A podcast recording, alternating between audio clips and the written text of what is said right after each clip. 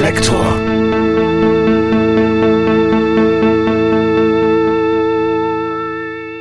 Herzlich willkommen bei Reflektor. Über den Wolken, Gute Nacht Freunde, Der Mörder ist immer der Gärtner, Die heiße Schlacht am kalten Buffet, Das Narrenschiff und Drachenblut. Das sind nur einige, wenige von über 500 Songs aus der Feder von Reinhard May. Ich glaube, es gibt kaum jemanden im deutschsprachigen Bereich, der nicht zumindest einige der größten seiner Evergreens dauerhaft im Gedächtnis gespeichert hat. Reinhard May ist seit 1957 als Musiker aktiv. Sein erstes Chanson, Ich wollte wie Orpheus singen, schrieb er 1964. Das erste Album mit gleichem Titel erschien 1967. Seine Musik wurde in verschiedenen Dekaden von manchem als harmlos abgetan. Ist an diesem Vorwurf etwas dran oder ist dieses Urteil nicht vielmehr nur oberflächlich? Ich glaube, dass Reinhard May nicht ohne Grund mit Vorliebe eine schwarze Lederjacke trägt. Seine Poesie ist vielfältig und manchmal wesentlich dunkler, als seine freundliche Stimme sie erscheinen lässt. Darüber hinaus ist der 1942 in Berlin geborene May ein Zeitzeuge der deutschen Nachkriegsgeschichte. Sein Erfolg ist bis heute ungebrochen. Bis heute ist Reinhard May produktiv und aktiv. Während der Aufnahmen zu seinem 28. deutschsprachigen Studioalbum mit dem Titel Das Haus an der Ampel hatte ich Gelegenheit, mich mit Reinhard May ausführlich zu unterhalten.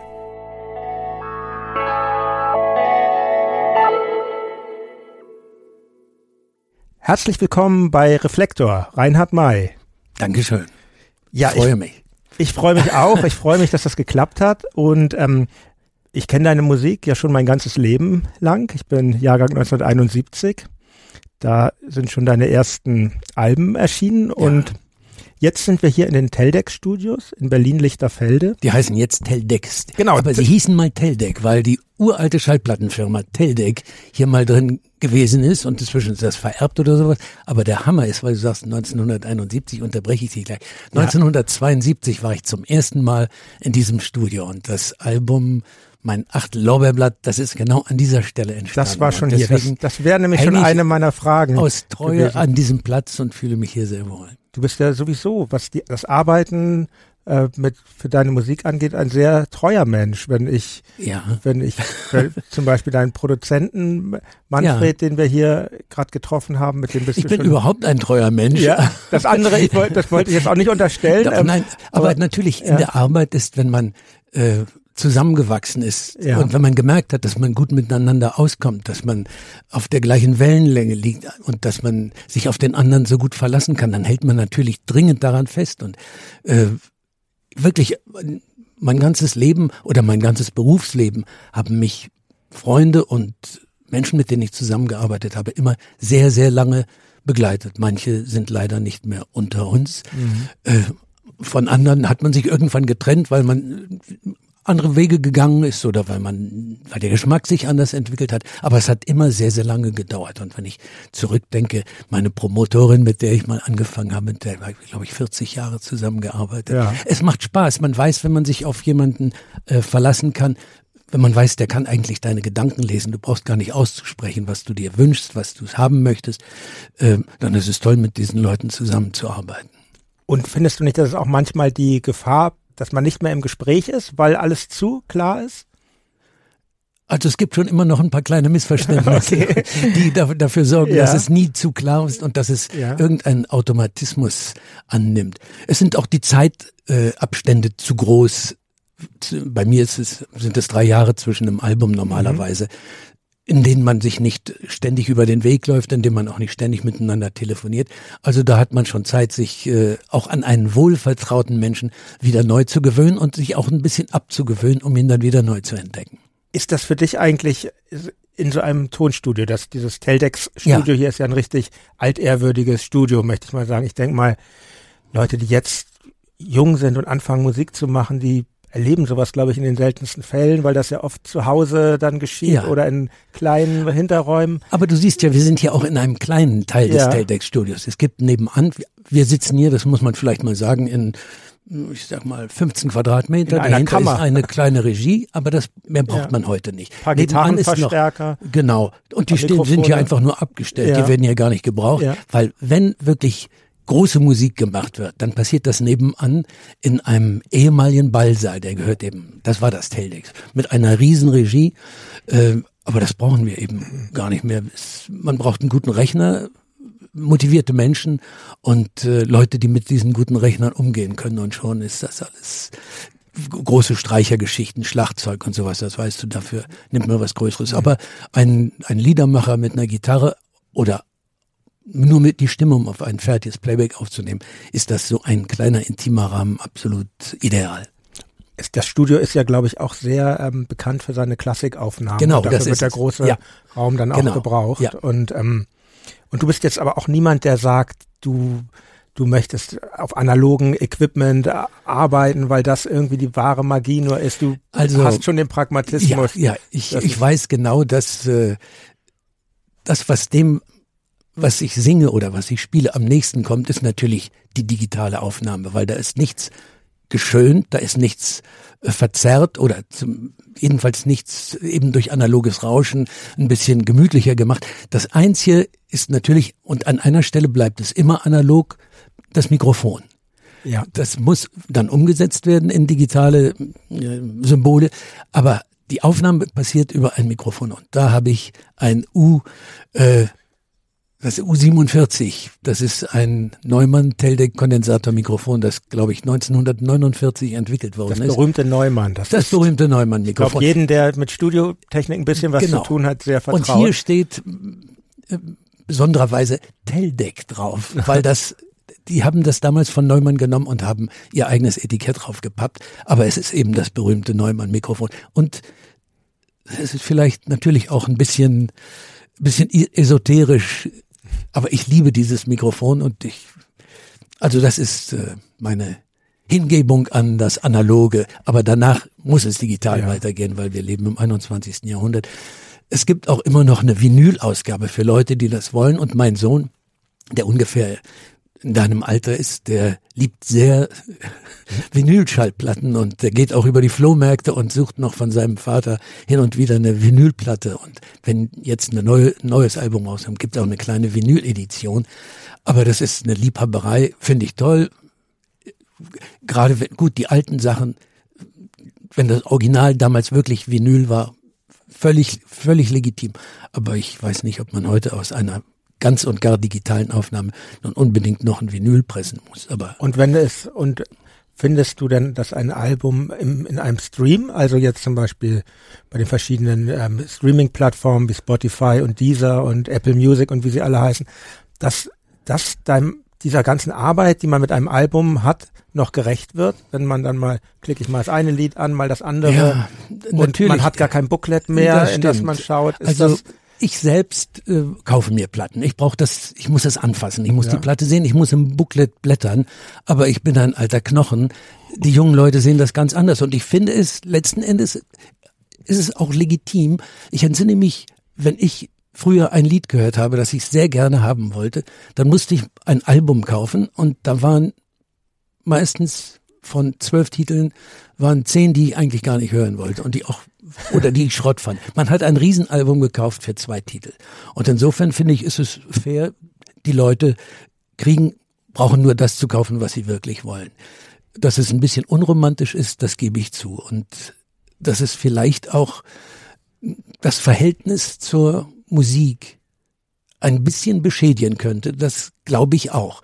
Weil, wie du richtig sagst, du klickst rein, du hörst ein Stück, aha, ja, so ist das toll, gehst ins nächste. Man beschäftigt sich vielleicht nicht mehr so intensiv damit, wenn man es äh, streamt oder wenn man eben eine große Liste hat, die man einfach anklickt. Und vielleicht geht auch ein bisschen von der Wertschätzung für die Musik damit verloren. Aber wir werden das nicht aufhalten. Und äh, sich jetzt dagegen zu stemmen, halte ich für nee, das halte ich auch für, sinnvoll. ja, das, das geht aber es ist natürlich schon ein bisschen schade, dass man sich nicht wie, früher hinsetzt, dass eben noch vielleicht die Vinylplatte, da hatte man ja dann noch eine Pause, man hat sich hingesetzt, hat die eine Seite gehört und dann hat man umgedreht, zwischendurch einen Kaffee geholt, ein Bier oder ein Glas Wein und dann die zweite Seite gehört. Das hatte schon was Beschaulicheres, als wenn heute das hintereinander wegläuft. Aber wir drehen die Zeit nicht zurück und das, wir müssen das, das denke ich auch. damit leben. Aber ja, für mich, also wenn wir mit äh, Tokotronik-Platten machen, wir arbeiten ja auch so und ich denke, dass du da nicht komplett anders arbeitest. Es gibt ja auch Stücke, die sich aufeinander beziehen. Ja. Und es gibt vielleicht auch einen roten Faden oder ein Konzept in einem Album. Und das finde ich natürlich schon schade, wenn der nicht mehr in der Gänze wahrgenommen also wird. Also ich glaube, dass ich das große Glück habe, dass, dass natürlich viele von meinen Hörern mit mir älter geworden sind oder mich seit langem kennen und eigentlich auch dieses Gefühl schätzen, ach, es kommt ein neues Album raus, ich nehme mir heute den Nachmittag frei und höre mir das an. Ich glaube, dass es noch viele gibt, die das so, die die Musik so zu sich nehmen und für die ist es auch gedacht, weil du, wie du richtig sagst, es ist ein Bogen da drin. Wir überlegen uns, welch, mit welchem Lied fangen wir an, was kommt danach. Ein ruhiges, dann kommt wieder was lebhafteres, einfach, dass die Lieder sich gegeneinander aufschaukeln, aber sich nicht gegenseitig totschlagen. Also es ist diese Mischung, ja. da wird lange dran gegrübelt und es wird wirklich so gemacht, dass man sich hinsetzen kann und lässt es von vorn bis hinten durchlaufen. Das ist die Idealvorstellung. Ich glaube, ein Großteil meiner Hörer macht das so. Aber es gibt auch andere, die hin und her springen. Also das ist okay. Ich persönlich sage wirklich, ich liebe das Booklet. Ich muss auch die Texte mitlesen und äh, auch ein paar Fotos dazu sehen. Also eine reine, ein reines Download ist mir zu wenig. Manchmal gut, wenn ich irgendwo ein Lied entdeckt habe, dass ich nun dringend auf meiner, ich nenne das immer noch Querbeet-Kassette, obwohl es ja. keine Kassetten mehr gibt, aber eben auf einem, äh, auf einer Querbeet-CD, die ich mir selber brenne haben muss, dann hole ich mir eben ein einziges Lied. Aber ähm, eigentlich bin ich jemand, der Musik nicht nebenbei hört, sondern das ist jetzt die nächste Stunde gehört einem Album, gehört einer Platte oder einem langen Musikstück. Mhm. Und ähm, ja, also das finde ich auch sehr schön. Ich glaube aber auch, dass es auch äh, Leute gibt in ja, Generationen, die noch jünger sind als ich, die das, die das so machen, in welchen Formen auch immer. Deshalb ist ja auch diese Vinylplatte nicht wirklich tot zu bekommen, weil das finde ich ja immer noch das Schönste, dass man auch noch die das Großformatige, die Möglichkeit hat, ein Bild großformatig. Genau so ist es. Das ist also auch noch, das Booklet ist natürlich äh, bei einem Klappalbum und wenn Vinyl, ja. dann muss das ein Klappalbum sein. Da kann man ja. auch wirklich noch was sehen. Das merkt man, wenn man eben äh, gleichzeitig eine CD rausgebracht hat und davon gibt es die Vinyl-Version, wo man wirklich sieht, was hat sich der Fotograf dabei gedacht, als er dieses Bild gemacht hat. Das stimmt, das, das liebe ich auch sehr. Und jetzt hier im Studio ähm, bist du ja gerade bei der Arbeit. An, du arbeitest an deinem 28. Genau. deutschsprachigen Album, ja. muss man ja sagen. Das wird den Titel tragen, oder das trägt den Titel Das Haus an der Ampel, der mich auch schon neugierig macht unter der Regie von, von Manfred Leuchter, wie ja. wir eben schon sagten. Und ähm, das Album wird zweimal 16 Lieder äh, enthalten. Also einmal ja. mit, mit Arrangements und einmal als Unplugged-Version. Genau. Und das ist äh, warum diese Doppelung? Ja, ich habe immer ich habe immer meine Gitarrendemos vermisst. Und die habe ich zu Hause eben wirklich im stillen Kämmerlein am Schreibtisch aufgenommen. Und da, kann ich kurz dazwischen fragen, ja. wie, wie, wie nimmst du die denn auf, wenn du am Schreibtisch sitzt? Hast du dann. Da habe ich einen Mac, ja. ähm, ein, zwei kleine Boxen und ein Mikrofon. Nur ein einziges. Ich habe also nicht die Gitarre einzeln abgenommen, sondern alles geht über ein auch Neumann Kondensator Mikrofon, aber keine so eine schöne Antiquität. Und es gibt von allen, es gibt von allen Alben diese ja, unplugged Aber die sind äh, eben, weil sie nur für für mich als wirklich als Skizzen gedacht ja. sind oder für Manfred, um danach ein Arrangement zu schreiben, habe ich mir da keine große Mühe gegeben, mhm. um jetzt saubere Übergänge zu haben. Äh, manchmal ist was geschnitten, dann knackt es. Also es sind wirklich nur zum Gebrauch. Ja. Und beim letzten Mal sind mir diese Gitarrendemos für meinen Geschmack oder vielleicht weil ich mich so reingekniet hatte und weil ich so Lust hatte, sind sie mir so gut gelungen, dass ich gedacht habe, Mensch, das ist eigentlich blöde, dass die Sachen dann irgendwo in, im Datenhimmel verschwinden und ich habe auch zum ersten Mal von diesen Gitarrendemos für die Familie und für, für Freunde, die mir gesagt haben, sie warten drauf, also wirklich enge Familie, äh, ein halbes Dutzend CDs gebrannt und verschickt. Ja. Und alle haben sich gefreut. Und dann habe ich gedacht, wenn die sich freuen, freuen sich andere Leute vielleicht auch. Und das ist keine große Mühe, sich in ein richtiges Studio zu setzen und diese Gitarrendemos nochmal mit ein bisschen sich Mühe geben und äh, mit sauberen Übergängen und mit sauberen Anfängen und so weiter einzuspielen. Und das haben wir gemacht im Anfang Oktober in zehn Tagen und Das hat mir sehr viel Spaß gemacht. Das hatte ich vorher noch nie gemacht. Es steht noch meine Gitarre da oder liegt noch für den Fall, dass uns was einfallen soll, ja. dass ich noch was ausbessern müsste. Und einfach mal die Gitarrendemos hochwertig aufnehmen. Und dieses Produkt, das nicht viel in der Herstellung gekostet hat, gibt's einfach mit dazu. Und ich finde, ich sehe auch gern, wenn ein, ein Maler ein Skizzenblatt zeigt ähm, und danach sieht man das fertige Gemälde. Zu sehen, was ist aus diesen wenigen Bleistiftstrichen für ein wunderbares Werk entstanden. Und so ähnlich stelle ich mir das auch vor. Wer sich wirklich dafür interessiert, der hat sicher Freude daran, an der ursprünglichen Version, die eben so ganz puristisch und nur eine Gitarre und ein Gesang äh, aufgenommen ist und dann zu sehen, was hat der Manfred, was haben die Musiker, was haben die großartigen Gitarristen, die mich da begleiten, daraus gemacht. Und ja, das ist schön. Also man muss das ja auch gar nicht als minderwertiger betrachten. Oder nee, es, ist, es, gibt ja auch von berühmten Gemälden, siehe Böcklin, die Toteninsel oder so, gibt es ja auch verschiedene Fassungen genau. und also, also ich, ich deswegen, ich nenne das auch wirklich, ich musste das natürlich der Plattenfirma auch verklickern. Ja. Und ich habe gesagt, das ist das, das nennen wir den Skizzenblock oder das Skizzenbuch und das andere ist das Album. Es gibt einfach die Entstehungsgeschichte mit dazu. Und bei manchen Sachen ist es mir oft so gegangen, dass ich das Sparsame, das Spartanische manchmal ganz schön fand, nachdem viel Lautes und viel Großes da gewesen ist, plötzlich wieder so eine ganz leise Geschichte. Und die Leute, die mich von der Bühne her kennen, wissen sowieso, wie es klingt, weil da bin ich auch immer alleine und habe nur die Gitarre dabei und die spiele ich alleine. Ich bin der einzige Reinhard May Gitarrenbegleiter. Und genau, das einfach mal unter. Das, das wäre auch noch eine Frage von mir. Du warst eigentlich nie mit Band auf Tour, oder? Ja, nee, nie. Ja.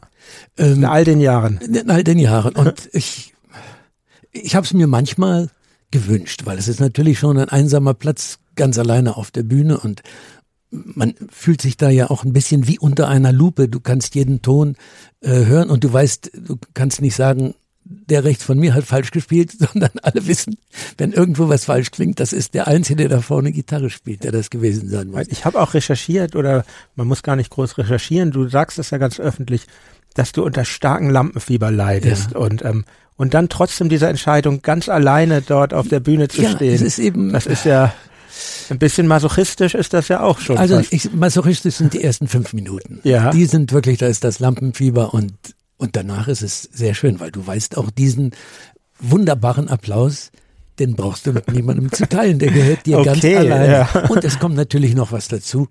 Du bist viel freier. Du brauchst dich nur nach deinem eigenen Tempo zu richten. Ich bin jemand, der sehr, sehr äh, ich will es so ein, ein, sehr, sehr eigenes Timing hat und weil oft viel Text ist oder eine Zeile sehr lang ist, ja. dann baue ich auch schon mal eine Viertel oder eine Achtel zusätzlich rein, die eigentlich gar nicht in den Takt gehört. Das kannst du alles machen, wenn du alleine bist. Aber wenn du natürlich Kollegen mit dabei hast, dann muss in einem Viervierteltakt müssen auch vier Viertel kommen und nicht fünf. Und äh, das ist natürlich schön. Und zum anderen, ich brauche keine Angst zu haben, dass wenn jetzt ein, ein Tournee oder sowas ansteht, dass vielleicht einer krank wird oder dass einer nicht kommen kann. Es ist auch ein organisatorisches Problem. Und ja. äh, ich liebe die Einfachheit und da kommt mir das sehr entgegen. Ich habe oft gedacht, ach, es wäre schön, mit einer Band zu spielen. Und das, ich habe natürlich auch hin und wieder mal äh, ein paar Titel mit einer Band auf einer Bühne gespielt und das war auch toll.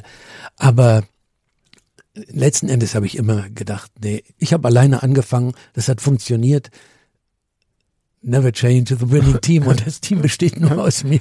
Also never change it. Okay, aber wenn du sagst, du hast alleine angefangen und jetzt will ich mal ein bisschen zurückgehen in der Geschichte, so ganz alleine angefangen hast du eigentlich nicht, bevor du zu dem Reinhard May, als Reinhard May wurdest, hattest du ja hattest du ja eine Band, eine oh ja. Skiffle-Band. Ja, stimmt. The Rotten Reddish Skiffle genau. Guys. Übrigens ja. ein super Bandname. Das ja. Stammt leider nicht von mir. Es gab einen äh, früheren Bandleader, der den erfunden hat, aber ich habe ja. ihn gern übernommen. Es klingt fast wie eine Punkband, finde ich. Es äh, hatte was von Punk, ganz sicher. Ich glaube, wir müssen tatsächlich den Hörerinnen und Hörern vielleicht mal ein bisschen erklären, was das eigentlich war, Skiffle, weil Skiffle war ja eine Musik, die dann durch den Beat verdrängt wurde. Ja. Und ähm, was, was kann man sich unter Skiffle vorstellen? Also Skiffle war, ich würde sagen, es ist ein eine sehr schlichte Verwandte vom Folksong, Vorläufer des Folksong. Ähm, es ist eine Musik, die sehr einfach zu machen ist. Wirklich, da reichen drei Griffe für äh, für die meisten Skiffle-Lieder vielleicht, also wenn es hochkommt, fünf, wenn noch was mit Moll drin ist. Und äh, man kann sehr schnell anfangen, Musik zu machen, zusammen machen und Spaß daran zu haben. Und auch die Leute zu vergnügen, die das hören, weil nach Skiffle konnte man tanzen und das waren eigentlich unsere Auftritte mit der Band. Wir haben auf, äh, auf Dorffesten oder äh, auf, ja, auf Partys gespielt und zum Tanz eigentlich. Und es ist eine sehr einfache fröhliche, meistens fröhlich bis auf ein paar ja. melancholische Titel, äh, sehr optimistische Musik. Wie gesagt, sehr einfach für Anfänger und äh, eine Gitarre, ein Banjo, äh, ein Waschbrett. Die, die, die Rhythmusgruppe war immer ein, ein Waschbrett und äh, das konnte man natürlich zur Perfektion bringen. Es konnte sehr einfach sein. Ja. Es konnte auch sehr gut sein. Es gab ein, unser, unser, na, Master of Disaster, damals der größte Skiffler aller Zeiten, Lonnie Donegan. Mhm. Das war dann schon sehr, sehr ausgefeilt und das klang sehr gut und natürlich war er unser aller Vorbild und wir wollten alle klingen wie Lonnie Donegan. Äh, man konnte aber eben auch Spaß haben, wenn man noch nicht ganz so gut war wie Lonnie Donegan. Hast du eigentlich damals E-Gitarre gespielt? Nein, oder? ich hatte eine, äh, eine das hieß eine Schlaggitarre. Das war ja. eine, ja, eine Stahlseitengitarre, aber nicht äh, elektroakustisch abgenommen. Das war absoluter Luxus. Wir hatten einen Typen, der hatte eine E-Gitarre dabei, beziehungsweise es war auch so eine Schlaggitarre, aber die hatte eben ein Pickup und er hatte einen Verstärker. Und weil der einen Verstärker hatten, waren wir eigentlich die Kings mit unserer Gruppe, weil das hatte damals keiner. Und das war wirklich ein Teil, das war so groß wie eine Aktentasche. Und es klang sicher schrecklich, aber wir waren ganz weit vorne damit. Ich habe normale Schlaggitarre, Rhythmusgitarre gespielt, dann hatten wir eben diese E-Gitarre, dann hatten wir einen Banjo-Spieler und wir hatten ein Waschbrett und stellenweise hatten wir sogar, was nicht wirklich dahin passte, einen Klarinettisten. Aber, aber es war ja beim Skiffle auch so, dass das ziemlich frei wählbar war, die ja. Besetzung. Es war ja, ja, auch eine sehr fantasievolle Art, ähm, Musik zu arrangieren, weil wie du schon auf, mit dem das Waschbrett erwähnt ist, man konnte ja auf allen möglichen ja. da auch Musik Stimmt, dann gab es noch den Teekistenbass, das ja. war eine, eine, eine Holzkiste und ein, ein Besenstiel und zwischen dem Besenstiel und der Holzkiste war eine Schnur gespannt und je nachdem, wie sehr man an dem Griff zog, veränderte sich der Ton. Und natürlich. Fretless sozusagen. Äh, genau, der stimmte mit nichts ja. überein, aber es gab noch einen Rhythmus also dazu. Es, es ist schon interessant. Es war ja eine Szene und genau, dann war sie ziemlich plötzlich weg. Ich glaube, in Skandinavien gibt es teilweise Revivals davon. Ja, also in, äh, es gibt auch in Deutschland noch welche. In Hannover ja. gibt es eine Skiffelband und äh, die haben nach wie vor ein großes Publikum und spielen zur Freude ihrer Hörer auf. Also es gibt es noch, aber die große Zeit des Kiffel waren die 60er Jahre. Man kann das übrigens, diese Zeit, möchte ich auch den Hörerinnen und Hörern mal sagen. Es gibt einen Song von dir, Rotten Radish Skiffle genau. Guys heißt der, ja. wie deine Band und da beschreibst du das auf sehr schöne Art, wie diese Zeit damals also war. Also es war wirklich eine tolle Zeit. Ende der, Ende der 50er Jahre. Ja. Du hast ja Gitarre gelernt als Autodidakt, wenn ja. nicht. Und ähm, davor Trompete im Selbstunterricht und angefangen hast du aber mit Klavierunterricht. Ja. Und wie kamst du eigentlich an die Musik? Warst du, wart ihr, kamst du aus einem musikalischen ja, Haushalt? Meine, mein, mein Vater hat äh, immer Musik gemacht. Äh, er hat Klavier gespielt und hat gesungen. Meine Mutter hat gesungen. Also bei uns war ständig Musik und äh, allerdings mehr E-Musik. Also mein Vater spielte Schubert-Lieder und meine Mutter sang dazu und äh, ich bin mit ja, mit, mit E-Musik aufgewachsen. Wie ist denn dein Verhältnis heute zur E-Musik? Das ist sehr gut. Ja, aber ja. nee, kann ja sein, manchmal wird einen das ja auch verleidet, Nein. Dann, aber, Nein. aber ist nicht so. Aber Nein, ganz und gar nicht. Es ist aber nicht das, was du selber aktiv betreibst, Nein. sondern ich, äh, dein Freund Hannes Wader hat ja zum Beispiel auch ähm, er hat auch Schubert-Lieder Schubert-Lieder ja. gesungen, aber finde ich finde ich eine tolle Sache, aber ich bin einfach noch nicht es, es, es, es ergab sich nicht ja, und ich ja. ähm, ist vielleicht auch nicht so meine Stilistik, aber ich finde das toll und ich will es nicht ausschließen, dass ich es vielleicht noch mache, aber ja. äh, eigentlich nicht. Aber ich habe äh, mit meinen Eltern alles von Mozart gehört, alles von Bach gehört, alles von Händel gehört. Das ist so, äh, damit bin ich aufgewachsen und vielleicht wahrscheinlich in irgendeinem Weihnachtsoratorium habe ich gedacht, ich möchte auch so Trompete spielen wie in der Arie äh, oder großer Herr und starker König. Da ist eine Trompetenstelle, die ist unglaublich. Und das wollte ich auch gerne. Und da habe ich mir eine Trompete gewünscht. Und meine Eltern, die mir keinen Wunsch abschlagen konnten und schon gar nicht, wenn es um Musik ging, haben mir, ich denke, dass ich so zwölf gewesen bin, kann mich aber auch irren, also mit Jahreszahlen äh, habe ich es nicht mehr so recherchiert, genau. 1955 hast du. Na gut, 42 angefangen. bin ich geboren, das ja. haut hin. Ja. Die haben mir diese Trompete geschenkt und ich habe da sehr viel Spaß mitgehabt.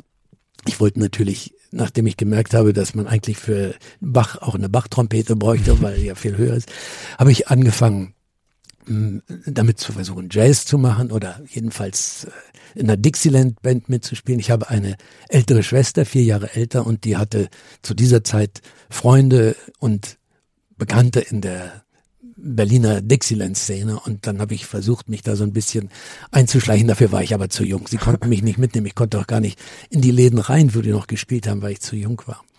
Aber dann habe ich gemerkt, dass ich eigentlich gerne singen würde und das geht ja nur mit der Trompete schlecht. Und dann bin ich irgendwie auf die Gitarre gekommen. Ah, ja. ähm, eine Tante von mir hatte eine alte Wandergitarre auf dem Dachboden liegen und die hat mir auch die ersten Griffe gezeigt und ich denke, damit ging es weiter. Klavier hatten mir meine Eltern nahegelegt, was sehr klug war, um einfach die Grundlagen der Musik kennenzulernen. Ich habe aber leider keine keine Virtuosität entwickelt und auch keine sehr große Freude daran gefunden, was vielleicht auch an den Pädagogen lag, die mir das Klavierspielen beibringen sollten. Ich habe viel später dann, als wir selber Kinder hatten, äh, wollte ich das versuchen, unseren Kindern das Klavierspielen nahe zu bringen und wir haben wieder ein Klavier gekauft und dann habe ich selbst nochmal angefangen, Klavierunterricht zusammen mit meinen Kindern zu nehmen. Ja. Aber da ja. war es eigentlich schon ein bisschen zu spät. Ja. Also ich habe ein, ein kleines Menuett spielen können und äh, den fröhlichen Landmann. Aber es, es war, ich bin dann wieder zur Gitarre zurückgekommen. Das ist einfach mein Instrument. Und zwar jetzt auch nicht, um klassische Gitarre zu spielen, sondern um mich einfach mit meinem Gesang zu begleiten. Das war von Anfang an das, was mir Spaß gemacht hat. Und das ist bis auf den heutigen Tag das, was mich motiviert. Das ist schön. Und du hast ja dann 1964, dein, den Begriff Liedermacher gab es damals ja so noch gar nicht. Da hast du dein erstes eigenes, ich sage jetzt mal Chanson, ja. wurde damals gesagt Chansons oder Moritaten oder ja, genau, Bänkellieder. Genau, genau, genau, genau. Und du hast das Stück geschrieben, das sehr schöne Stück, ich wollte wie Orpheus singen. Ja. Und ähm, hattest dann auch 64 schon deinen ersten Auftritt ähm, auf der Burg Waldeck beim Chanson Folklore International. Ja. Und du hast mal gesagt, das war dein erster und einziger Auftritt, dein einziger Auftritt überhaupt ohne Lampenfieber, ja, weil du gar wahr. nicht wusstest, wie dir dort geschah. Ja. Ich bin, ich bin eingeladen worden zusammen mit Schobert von Schobert und Black später und einem dritten Freund Christian.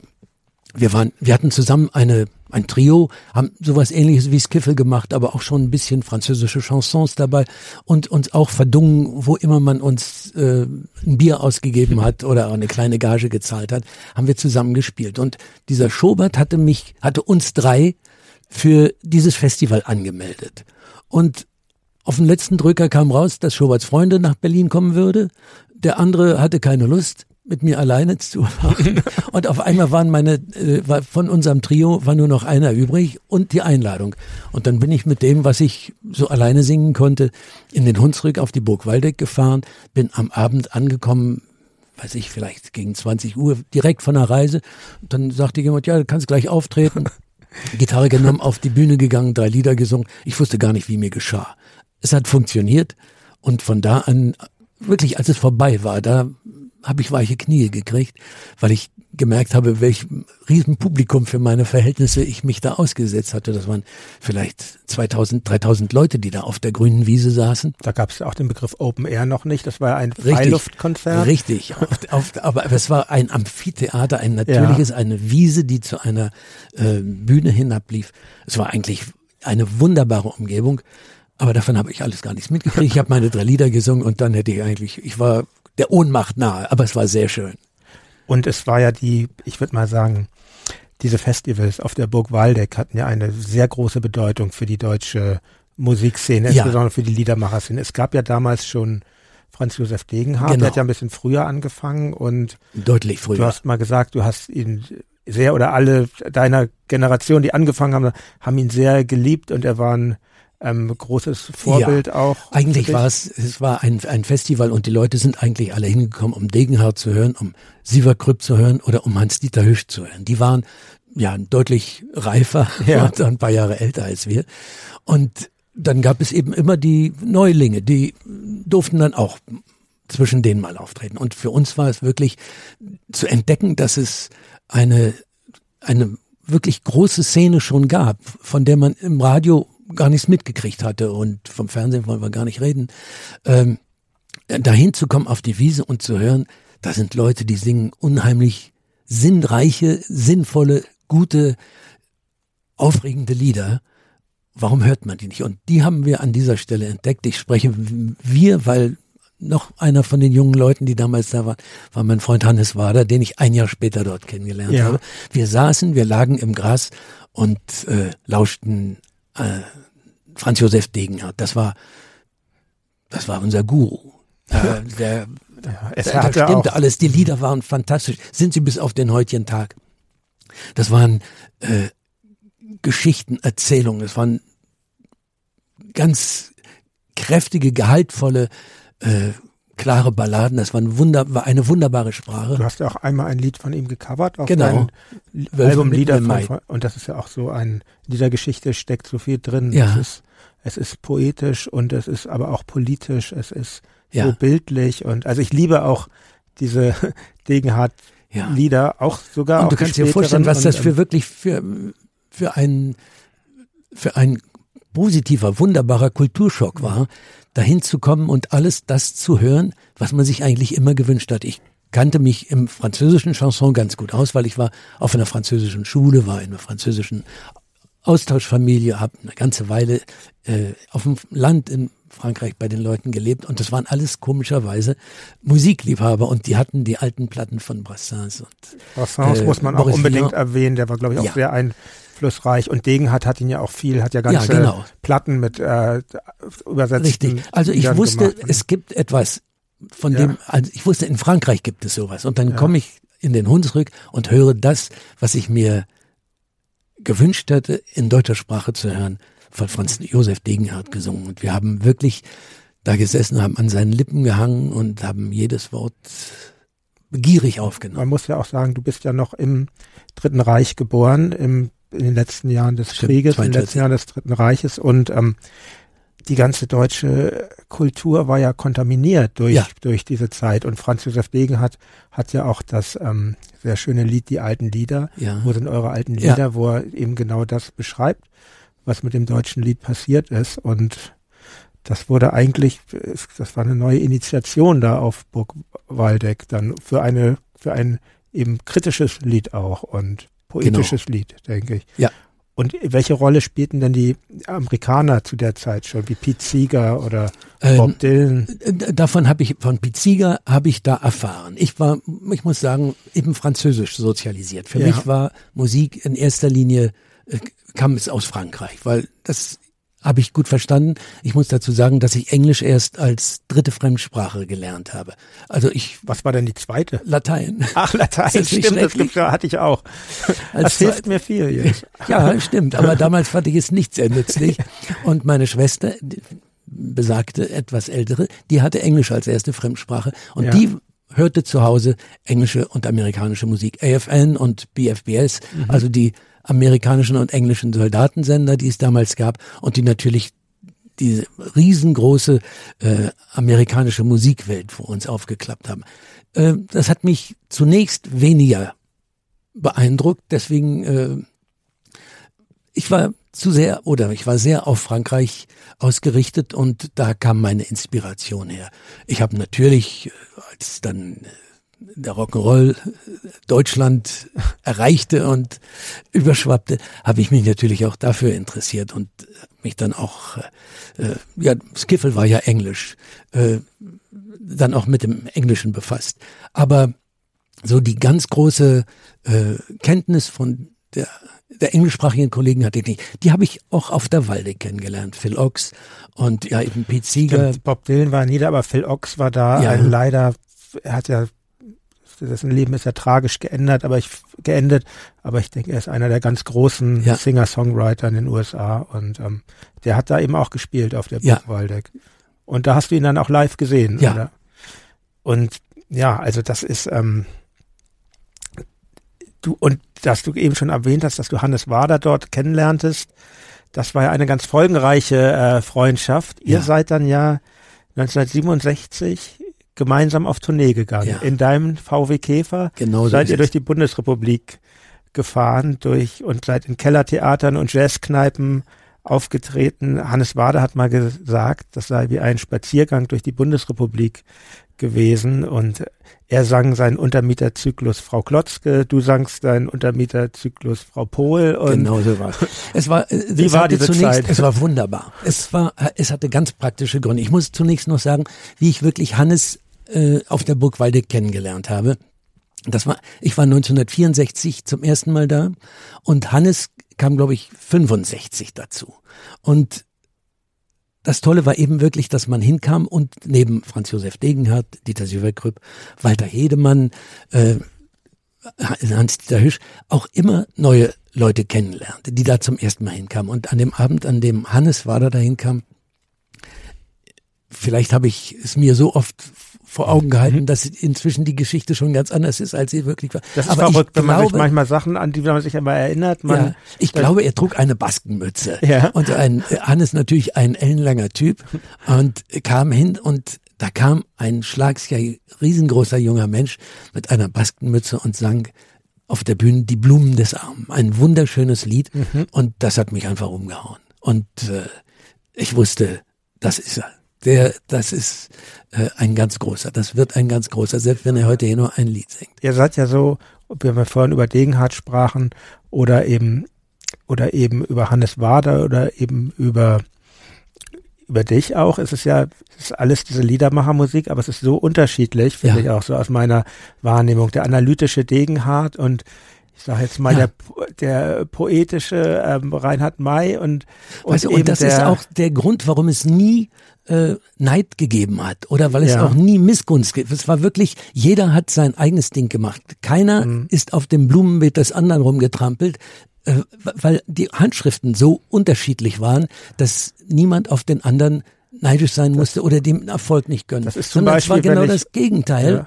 Wenn, wenn in einer, in einem Kellertheater irgendwann äh, Degenhardt gespielt hat, dann war das sogar ein gab es uns, die nach ihm kamen, einen positiven Schub, weil die Leute hingekommen sind, haben Lieder gehört, haben gedacht, na dann gehen wir doch zu den anderen auch mal. Mhm. Also wir haben uns wirklich gegenseitig äh, unser Publikum geschenkt.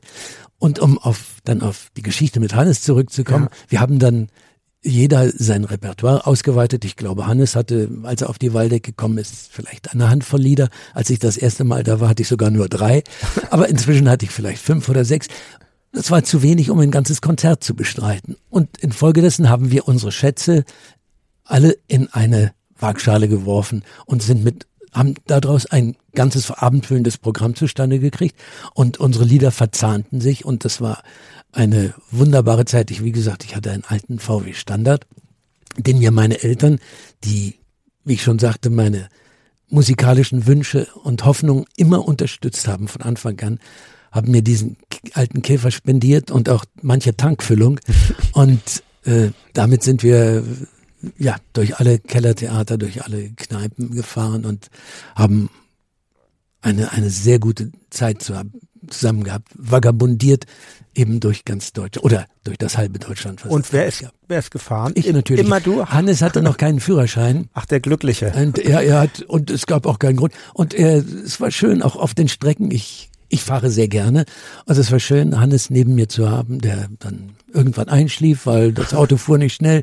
Damals war es noch gemütlich auf den Straßen.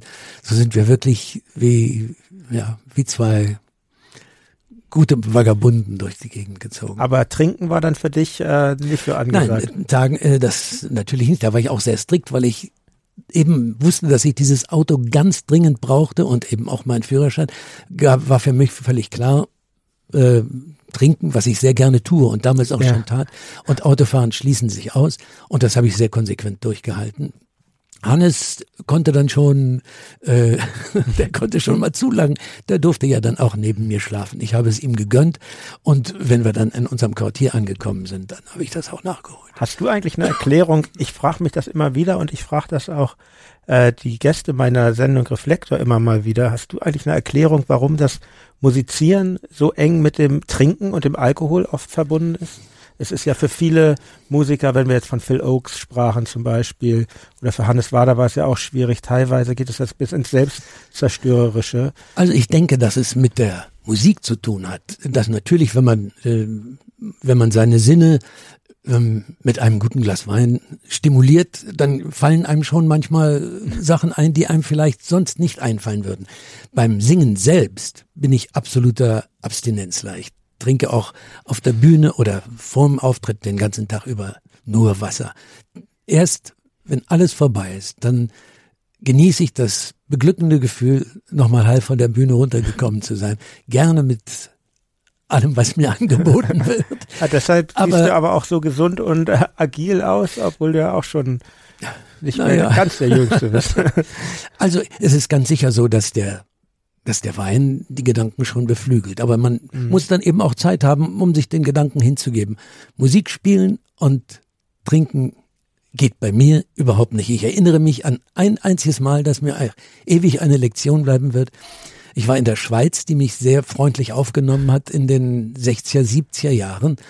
Und die Schweizer haben ja eine wunderbare Kleintheaterkultur, die sich auch wirklich, äh, wo sich ein Theater an das andere reiht und sie sich gegenseitig die Hand geben und die Künstler weiterschicken. Also wenn du in Basel anfängst, kannst du am nächsten Tag in Bern und dann in Thun und dann in Biel und die, die reichen dich einfach weiter. Und ich hatte ein wunderbares Konzert in Thun und wunderbare Leute kennengelernt und sie laden ein, die Schweizer sehr gastfreundlich, haben mich auf ihre Terrasse eingeladen und es war ein schöner Tag und wir tranken Roséwein und ganz gegen meine Gewohnheit. Aber es war einfach so euphorisch und ich habe, ich war nicht betrunken, aber ich habe, naja, einen ganz kleinen in der Krone gehabt und damit bin ich dann in Biel aufgetreten und habe gemerkt, wie schwer das ist zu artikulieren, wenn die Zunge oben am Gaumen klebt und du Angst hast, gleich merken die Leute, dass du nicht ganz nüchtern bist. Ich habe es gut durchgezogen, wahrscheinlich weil das Adrenalin und die Angst, die dann kam, mich doch noch so motiviert und so klar gemacht haben, dass es keiner gemerkt hat. Aber ich habe es gemerkt und ich habe gesagt, diese Lektion hat gesessen, das mache ich nie wieder. Und ich habe es nie wieder getan. Okay, ja. Ja, ich, ja, ja, ich bin mittlerweile. Ich, ich komme nochmal darauf zurück, ja. weil auch bei Hannes, bei Hannes sieht es ganz anders aus. Ja. Der hat eine Gabe, das zu können. Wenn man so beieinander sitzt, abends äh, nach dem Essen oder sowas und mhm. einer holt die Gitarre raus, dann kann ich schon wirklich nach zwei Gläsern Wein obwohl ich was vertragen kann. Aber das, dann kann ich mich nicht mehr gut an den Text erinnern. Und dann habe ich schon mal ganz schnell einen Hänger. Deswegen lasse ich das sein. Hannes kann solche Eimer trinken und er singt alle Strophen von vorne bis hinten ohne einen einzigen Vergesser, den er auf der Bühne schon manchmal hat stocknüchtern. Aber abends beim Zusammensitzen kann er es. Oder mein Freund Klaus Hoffmann genauso. Der kann ja. wirklich breit sein und was er nicht ist, aber er könnte breit sein und er wird sein ganzes Repertoire Es ist verrückt, wie unterschiedlich die ja. Menschen gestrickt sind. Ja. Ich hab, bin auch dazu übergegangen, also nüchtern aufzutreten, ja. weil weil es mir auch besser tut, aber genau, es soll jeder. Aber hinterher wird gefeiert. Ja, hinterher das natürlich auf, auf jeden Fall. Sonst, es ist ja auch, finde ich, das glaube ich auch vielleicht der zweite Teil, warum so viel getrunken wird in unserer, in unserem Business, sag ich mal, weil weil man natürlich auch das Adrenalin einen so ja. in die Glieder fährt und man kann ja nicht nach dem Konzert sagen, so, jetzt lege ich mich ins Bett. Genau, das, das ist es. Geht irgendwie nicht, nein, oder? Das ist oder für mich, das, das ist, nein, das geht nicht. Das ist auch der schönste Moment. Du hast deine Arbeit getan und wenn du Glück hast, hast du sie gut und mit Erfolg getan. Das da kannst du nicht jetzt äh, zur Tagesordnung übergehen und ganz was anderes machen oder sich sofort hinlegen und abschnarchen. Das muss gefeiert werden. Und jedes, jedes Konzert ist ein Fest. Und ich will auch, dass jedes Konzert ein Fest ist. Und wenn es eins war, dann will ich auch danach noch feiern. Und du, du machst ja, das hat mich sehr beeindruckt. Also wenn ich, wenn ich mir mal deine Tourneen angucke, also ich glaube, es fängt irgendwie ganz ver wir müssen immer so ein bisschen springen, aber ja, ich, ja. ich, wo wir gerade beim Live sind, wollte ich, wollte ich das mal ansprechen. Ich glaube, das erste, deine erste große Tour war tatsächlich eine 142 Städtetour ja, oder das war, 142 ja. 1972. Ja, ich wollte 142 Städtetournee. Und das Ganze machst du am Stück, ohne Off-Days, wie man das in unserer, also Ja. ohne Pausentage. Also da waren damals waren schon ein paar dabei, weil wir das noch nicht so Ja. gut organisieren können. Aber es ist aber so, dann später 62 Konzerte in 62 Tagen, Ja. also das ist aber es ist, wenn ich wenn ich nicht auf Brett. der Bühne stehe, dann muss ich üben, damit ich mein. Zeug nicht vergesse. Und dann sage ich, dann ich brauche es nicht. Also ich bringe mich äh, physisch in eine Situation, dass ich das kann. Also ich mache bereite eine Tournee mit mit Ausdauertraining vor. Ich laufe, ich bin gut zu mir, pflege mich, äh, esse die richtigen Sachen, trinke die Ja. richtigen Sachen und ich weiß, diese Distanz schaffe ich oder habe ich damals geschafft. Ja. Inzwischen trete ich auch ein bisschen kürzer und äh, aber ohne ohne Off-Days ohne immer noch. Off-Days. Ja. Warum? Ist es nicht ganz schön, auch mal einen Tag in einer Stadt Pause zu haben? Oder kommst die- du dann raus? Ich komme raus. Und Ah die ja, Städte okay. kenne ich eigentlich alle. Und richtig, dass man jetzt sagen kann, ich gehe in eine Gemäldegalerie oder ich äh, gehe mal in ein anderes Konzert am Abend. Dafür bin ich dann auch nicht frei genug. Dann sind die Gedanken doch schon wieder beim nächsten Konzert. Schaffst du es, Und- Bücher zu lesen auf Nein. Tournee? Überhaupt nicht. Ich- Ich, höre keine Musik, ich lese keine Zeitung, beziehungsweise ich lasse mich über die Aktualität informieren. Ja. Bücher lesen, völlig ausgeschlossen. Ist verrückt, dass das so ist. Ne? Ich, ich versuche es immer wieder, dann nehme ich ein Buch in meinen Koffer. Ich meine, ich bin ja jetzt, ich spiele ja Bass, ich, ich muss mir nicht mal welche Texte merken, aber, ähm, aber ich komme nicht dazu. Also vielleicht dann mal eine Zeitschrift oder selbst mit einem Comicheft habe ich schon Ja. Probleme. Also, Nein, das kann ich sehr gut verstehen. Das geht Ja. mir ganz genauso. Ich glaube, wir fokussieren uns einfach auf ein Ereignis. Das ist auch wirklich an diesem Tag, wenn ein Konzert stattfindet, ist das das Wichtigste, was passiert. Alles andere sind Vorbereitungen, die sind sehr wichtig. Eine Ruhephase davor, ein guter Soundcheck. Äh, dass alles passt. Alle Sachen, die schiefgehen könnten, möglichst ausschließen. Es gibt immer noch genug, die trotzdem noch schiefgehen können. Aber schon mal von vornherein versuchen, alle guten Voraussetzungen zu schaffen. Da ist für nichts anderes Platz. Nicht für Tourismus, kein Museum, kein Buch, keine, auch eigentlich keine guten Unterhaltungen. Wenn wir im Tourbus sitzen, da sind wir zu viert, da herrscht Stille. Nicht, weil wir uns nichts zu sagen haben, sondern jeder ist in seinem Job, äh, sei es jetzt eben die Veranstalterin, sei es der Mann, der fährt, sei es ich, der singt.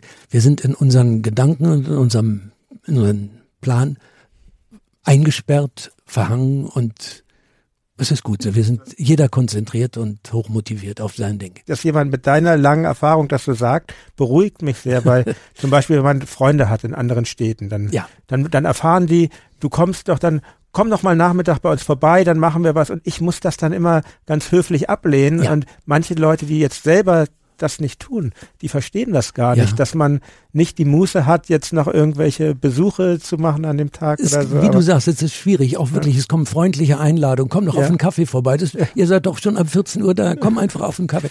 Geht nicht. Es, es ist schwer zu vermitteln, ja, oder? es ist schwer zu vermitteln. Es ist auch, ähm, meine Frau sagt, wenn ich auf Tour bin, bin ich wie Alf. Ich weiß nicht, ob, die, ob du die Alf-Geschichten noch kennst. Alf? Früher, Alf. Von ja, Melmac. Den Außerirdischen. Ja, der sympathische sich, Herr, ja. Der in eine, der sich irgendwann, wenn er seine wilden Zeiten kriegt, in eine Kiste einschließen ließ, weil er sonst nur Blödsinn gemacht hat. Und meine Frau sagt, auf Tour bin ich wie Alf in seiner Kiste.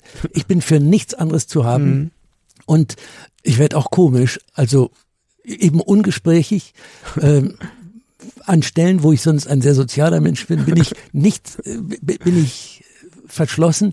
Äh, Ich mag auch nicht, ich muss es auch wirklich sagen, ich mag nicht Freunde im Publikum, weil nicht, dass ich meine Freunde nicht mag. Ich weiß, aber es was du ist, meinst, Es ja. ist ein Gefühl, es schaut dir jemand, der dich sehr gut kennt, Ja. in deine Karten und du bist ja doch eine, äh, irgendwo ist man doch eine Kunstfigur, wenn Mhm. man da steht. Und jetzt sitzt jemand da unten, der mit, der vielleicht aufgewachsen ist und der dich sehr genau kennt und der sich jetzt plötzlich von einer anderen Seite sieht, äh, das ist eigenartig. Oder auch bei Musikerfreunden ist ganz schlimm. Äh, Das ist das Schlimmste. das ist das Allerschlimmste. Ich hatte einen, äh, ich weiß in Osnabrück hatte ich ein Lied, da hatte ich mir einen für meine Verhältnisse recht schwierigen, schönen Lauf auf der Gitarre ausgedacht. Der hat immer gut geklappt. Und Osnabrück war mein Freund Götz Alsmann im Publikum. Und ich weiß, wie wunderbar er auch, Ja. obwohl er auf allen Instrumenten zu Hause ist, aber auch zum Beispiel Ukulele spielt und wie er einfach alles kann. Und ich habe gedacht, der Götz, der guckt dir jetzt auf die Hand, wo das aufs Griffbrett. Und ich habe sie alle versemmelt. Alle Zwischenspiele habe ich versemmelt. Nur weil ich das, also, und wenn manchmal einer da ist, dann sage ich, Sali, die das veranstaltet, mhm. also meine Veranstalterin und Freundin und äh, ja, schon Gefährtin, Tochter unserer Familie eigentlich, sage ich, Sali, wenn Bekannte da sind, sag es mir nicht. Sag es mir vielleicht hinterher, dann freue ich mich, aber sag mir nicht vorher, dein Freund Gustav sitzt im Publikum mhm. oder jemand, den ich kenne. Sag mir nichts, ich will es ich hab, habe auch so eine Anweisung, die ich unserem Manager gebe, weil es gibt ja manchmal werden Konzerte ja aufgenommen und manchmal nicht und ich will das auch nicht wissen. Manfred äh, ja. kennt das Problem genau. Ja. Ich habe auch gesagt, ich war, früher war es so. Manfred ist auf Tour nicht dabei. Aber wenn er zufällig da war, wusste ich, hier wird heute aufgenommen. Und schon geht alles daneben. Und diesmal haben wir es so gemacht, er ist die ganze Tournee nicht erschienen, sondern der Tontechniker hat einfach jeden Abend gnadenlos ja. was mitlaufen lassen. Wusste ich nichts davon. Ja. Dann hat man ein schönes Live-Album. Aber zu wissen, es wird aufgenommen, mhm. ist, dann ist man auch nicht frei. Und oder ich jedenfalls. Und ich bin auch nicht gut fürs Publikum. Es ist besser, niemand weiß es. Darum gibt es bei mir auch keine Bildaufnahmen. Weil mhm. dann sehe ich ja, ich werde fotografiert und dann möchtest du gut aussehen oder es soll besonders gut werden und schon hast du es verhauen. Ist schlimm, ne? Ich, ja.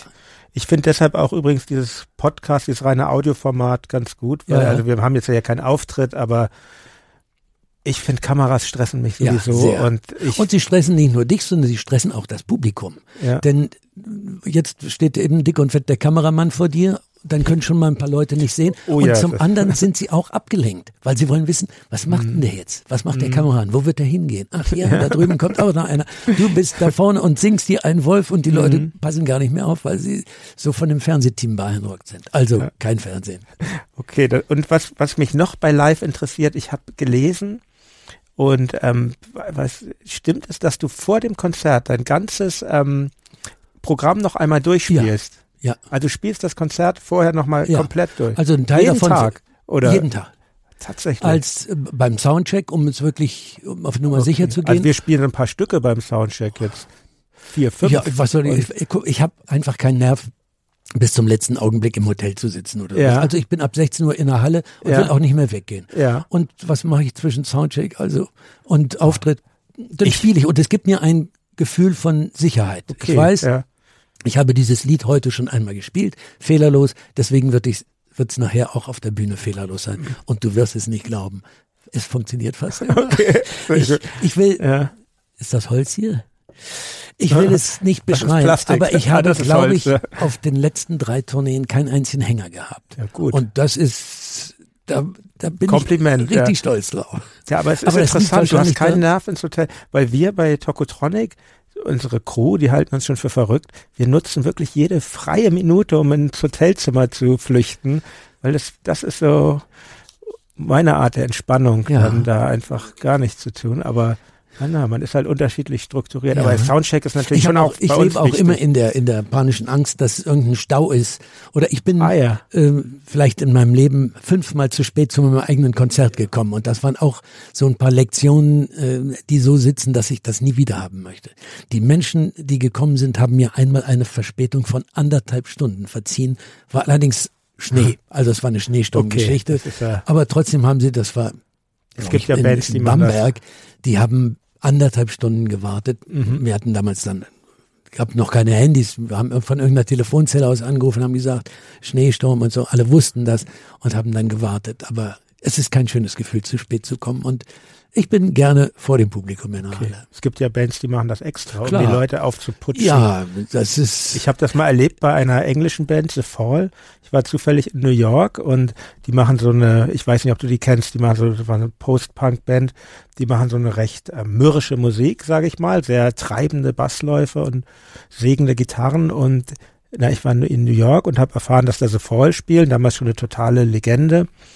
Und äh, die kamen einfach nicht auf die Bühne und kamen nicht und kamen nicht. Und es lief immer so nervige Drum and Bass Musik vom Band und das war aber glaube ich Konzept, weil als die dann kamen, wirklich zweieinhalb Stunden zu spät, war die war die Stimmung schon so aggressiv und aufgepeitscht. Die Leute haben schon okay. beschimpft und das manchmal passt das natürlich auch, eine Choreografie, aber ja. also in meinem Fall halte ich das nicht für angebracht.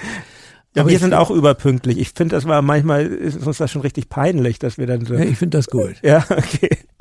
Ja, und aber wir gehen nochmal zurück in die Zeit. Du warst da mit Hannes Wader auf Tour, wie wir sprachen, und du hast in der Zeit aber parallel eine vernünftige Berufsausbildung gemacht und du hast angefangen zu studieren. Und es gibt einen Satz, also ich möchte ein Zitat von dir selber dich mal damit äh, konfrontieren, weil ich glaube, ich konnte mich da so gut drin wiederfinden und ich glaube, viele Musiker, die irgendwann mal ein Studium begonnen hatten, können das äh, gut verstehen, was du da gesagt hast. Bei mir ging es ganz genauso.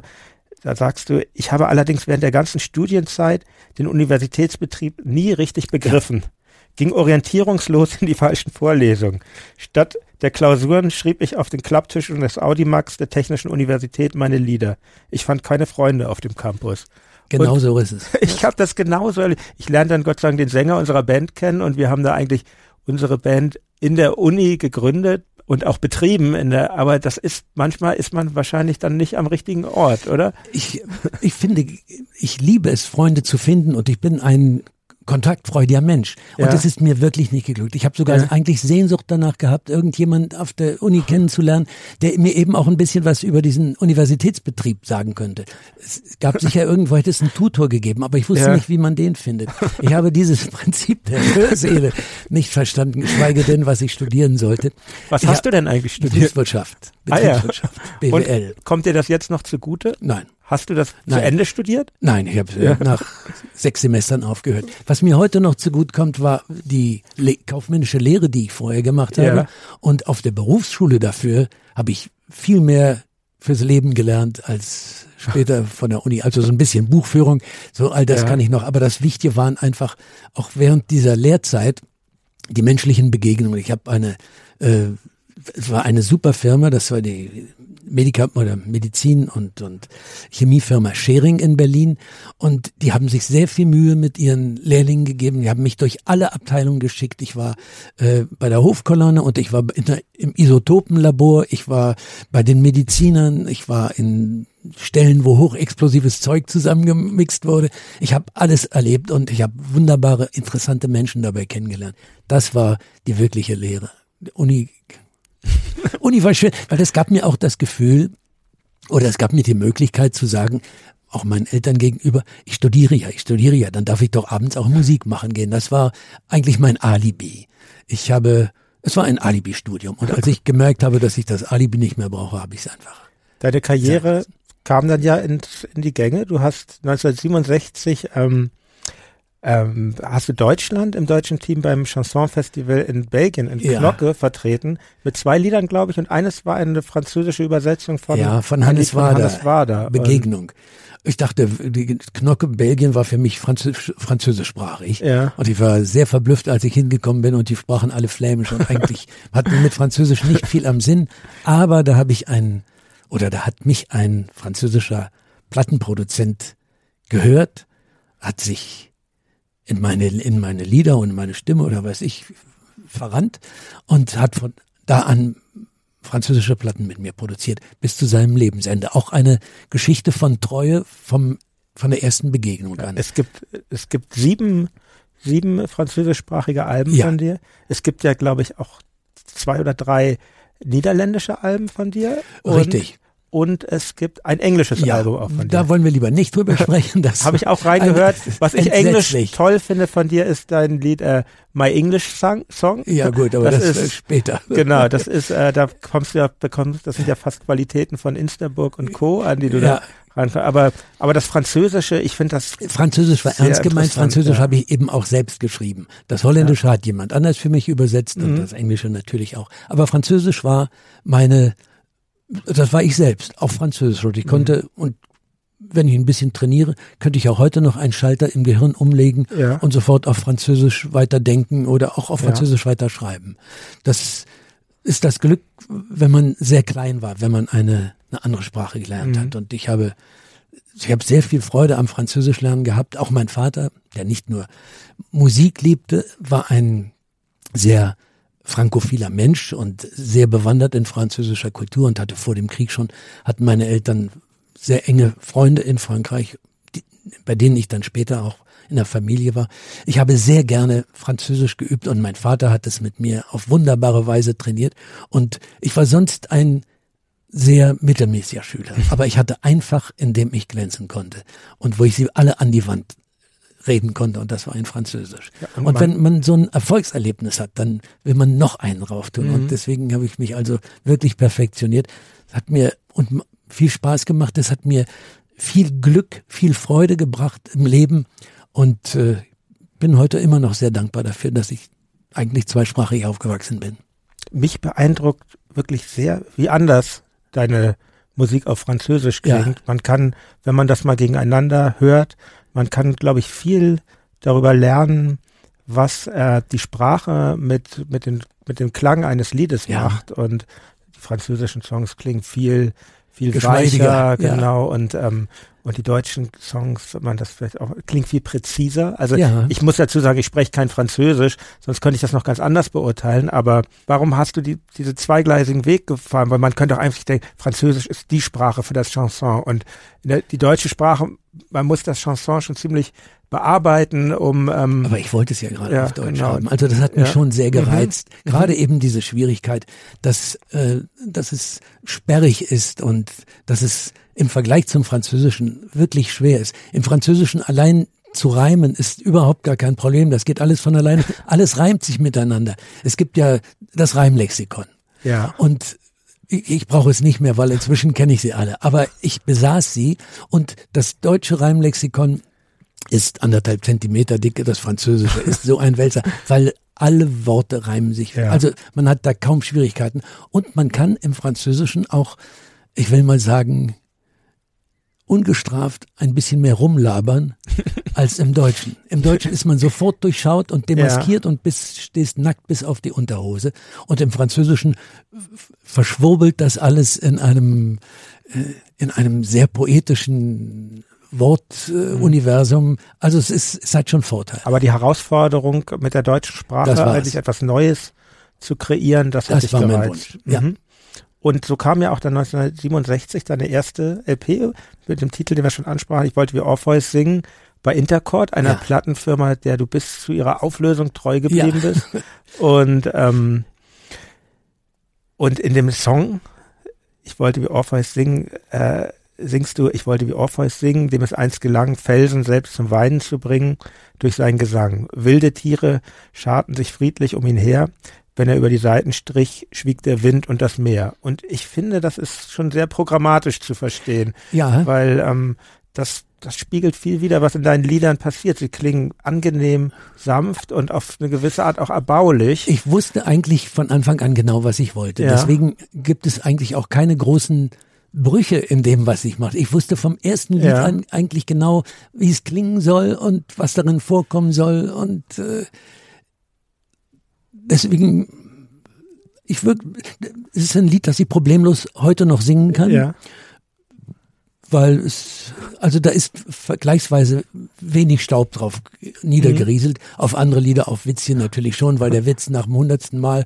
nicht mehr wirklich witzig ist. Manchmal wird aber, aber auch immer witziger. Ja, gut. Ankomme Freitag den 13., das ist auch immer wieder witzig. Also. Aber das habe ich jetzt lange nicht gehört oder auch lange nicht gesungen, aber vielleicht sollte ich es mal wieder tun.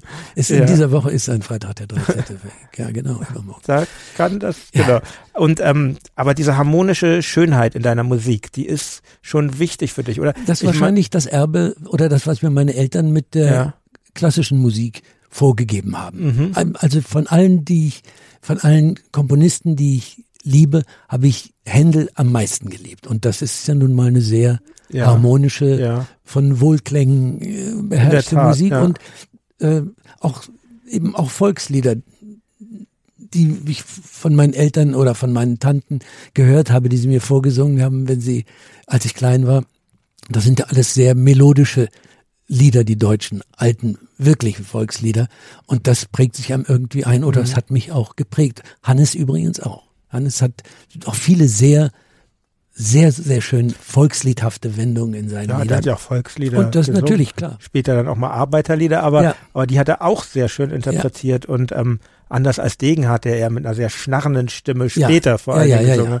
Aber du schreckst auch mal von Einsatz einer Panflöte nicht zurück, um eine schöne Stimmung zu. Ich weiß jetzt nicht, worauf du ansprichst. Ich sehe jetzt keine, aber im Prinzip schrecke ich vor gar nichts zurück. Okay. Ja, und ähm, wir gehen, genau, und deine Karriere kam dann so langsam ins Rollen. Du, du hast mal gesagt, 1967 war eigentlich das Jahr für dich, weil, weil ja jetzt im Rückblick auf das Jahr 1968 als äh, wichtiger Meilenstein ja. in der deutschen Geschichte. Aber du hast gesagt, eigentlich war 67 mein Jahr und aber wenn man jetzt in das Jahr 68 geht, das war ja dann die Zeit, wo, wo in, in, in Deutschland sich politisch sehr viel bewegte, die APO kam und du warst in diesem Jahr eben auch nochmal auf der Burg Waldeck und ähm, ich kenne das tatsächlich durch Zufall aus äh, zweiter Hand, sagt man da, weil, weil meine Eltern und mein Onkel, die waren, die waren eben auch mehrere Jahre auf der Burg Waldeck und haben am Familientisch war auch oft, ähm, also mein Vater und mein Onkel waren dort und ähm, war auch oft dieses Jahr 68 im, im Gespräch und ähm, da gab es dann ja die verschiedenen Fraktionen. Es gab da quasi Proteste von, es gab da Proteste von, von einer Fraktion, die meinte, jetzt ist Zeit, die Gitarren in die Ecke zu stellen und ähm, zu protestieren und zu diskutieren und ziemlich viele äh, der Auftretenden wurden da übel angegangen, sag ja. ich mal. Also manche konnten irgendwie Instaburg und Co. konnten, glaube ich, unbeschadet ihr Programm spielen und die ähm, aus dem Ausland angereisten auch, aber zum Beispiel Hans-Dieter Hüsch wurde genau. sehr fertig gemacht. Er hat, glaube ich, so sein, hat sich daraufhin, der war ja ein Linker, hat sich, hat komplett mit der APO und dieser Fraktion gebrochen. Und auch du musstest dir ziemlich äh, was anhören. Ja. Das, also ich weiß, dass, also mein Onkel hat mir das gerade erzählt, dass er da mit eben mit diesen Leuten, die das dich kritisiert haben und und dir da vor den Zelten stand und ähm, du wurdest äh, kritisiert für dein Lied zum Beispiel und für dein Mädchen, was ich und für mein Mädchen, Entschuldigung, ja. was ich für einen wunderschönen poetischen Song halte. Ähm, ich möchte da gerne nochmal zitieren, mhm. da singst du, und für mein Mädchen wird ich, verlangte sie es von mir, honorig, ernst und würdig, von höflicher Manier.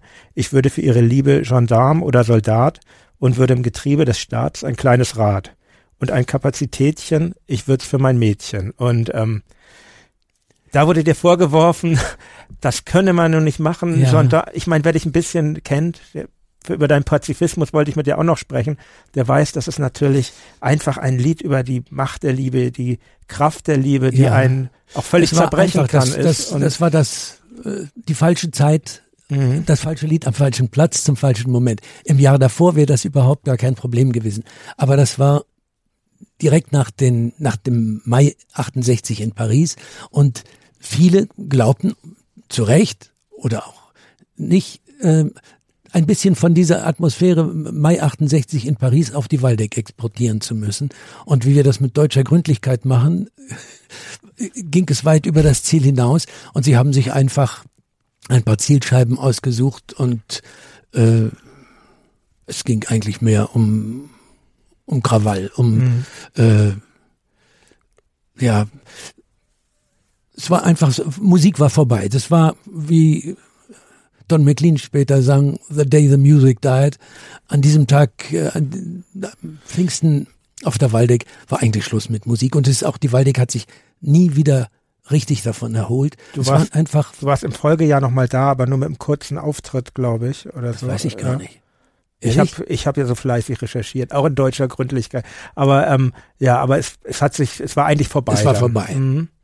Es waren einfach, es waren verschiedene Fraktionen und es war eben kein Musikfestival mehr, sondern es wurde zu einer politischen Manifestation und das war nicht mein Ding und ich war nicht deren Ding. Mhm. Mhm.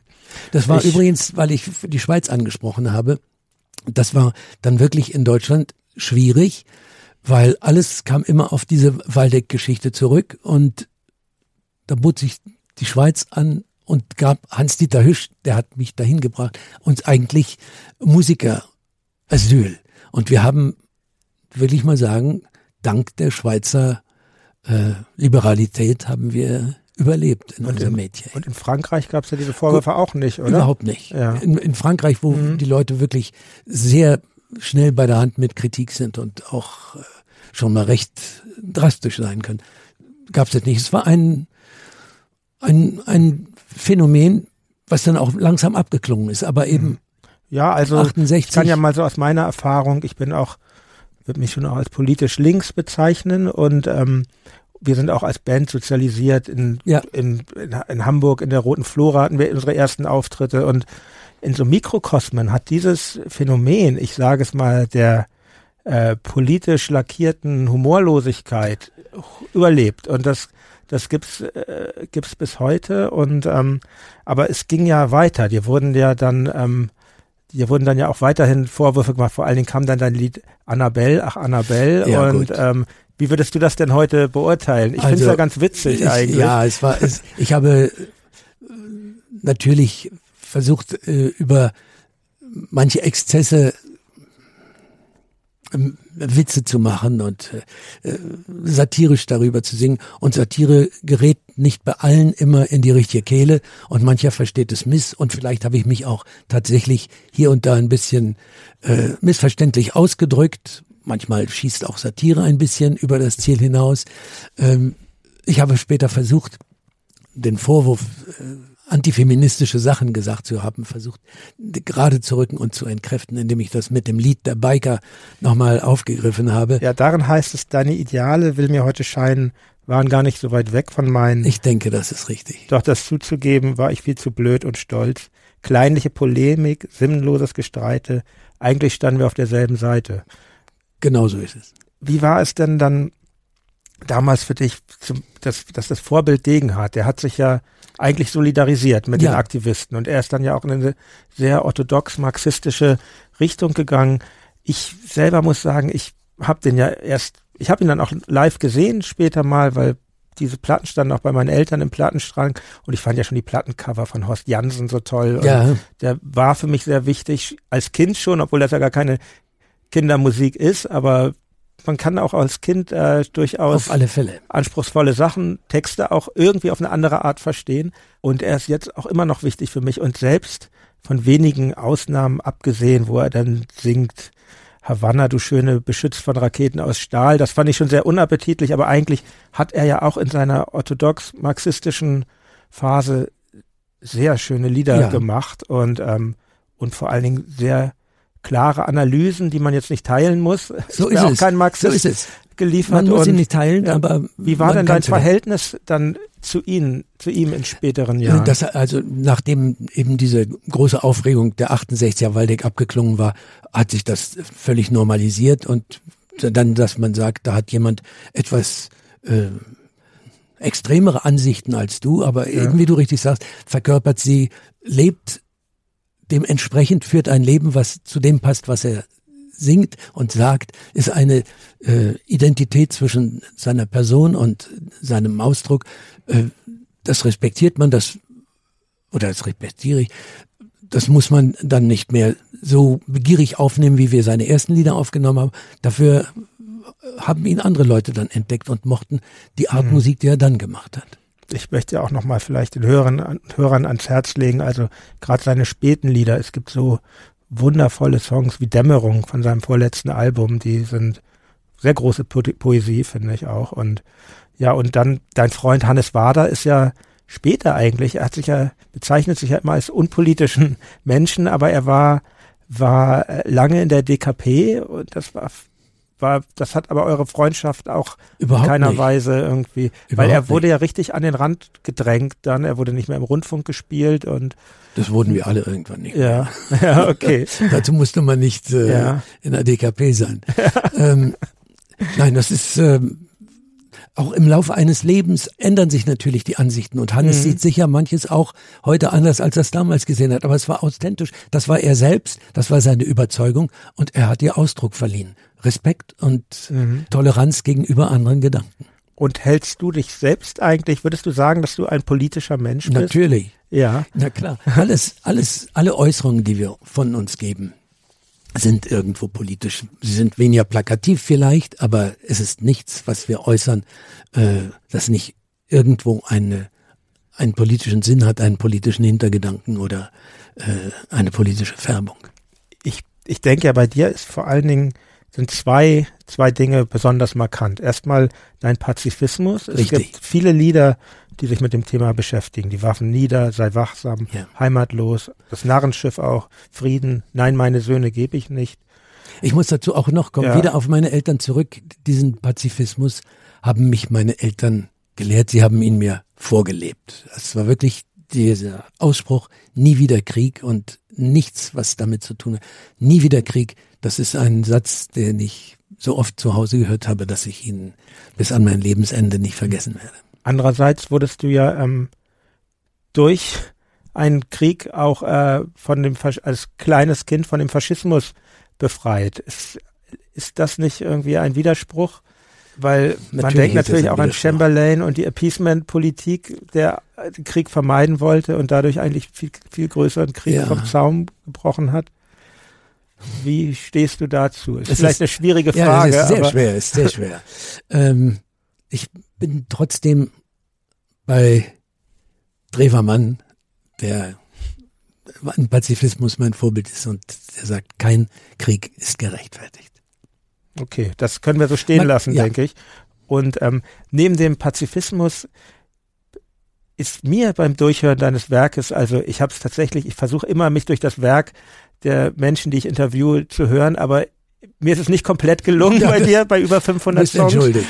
Und ähm, aber trotzdem ist mir der Begriff Freiheit immer wieder, ja. immer wieder ähm, begegnet. Das fängt bei bei bei dem schönen Lied über den Wolken, das ich natürlich mhm. auf jeden Fall erwähnen möchte. Das ist ein Lied, was wirklich jeder kennt.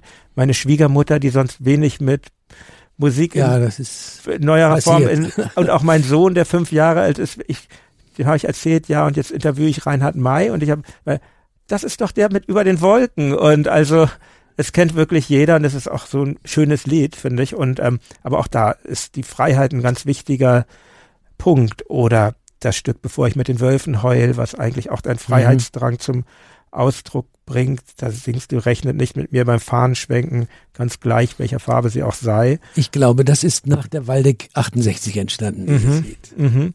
Und ähm, wieso ist dir die Freiheit so wichtig? Ist das, glaube, das kann man gar nicht erklären. Das ist, ja. ähm, wenn du frei bist, kannst du alles erreichen. Du, alle anderen Dinge äh, kann man versuchen mit Geschick, mit Ausdauer das Unmögliche möglich zu machen. Aber wenn du nicht frei bist, dann bist du gelähmt, dann bist du in einem, in einem Sarg, dann bist du in einer, einer Fessel und mit Freiheit sind alle Möglichkeiten gegeben. Man erreicht es vielleicht nicht, aber die Möglichkeiten sind da.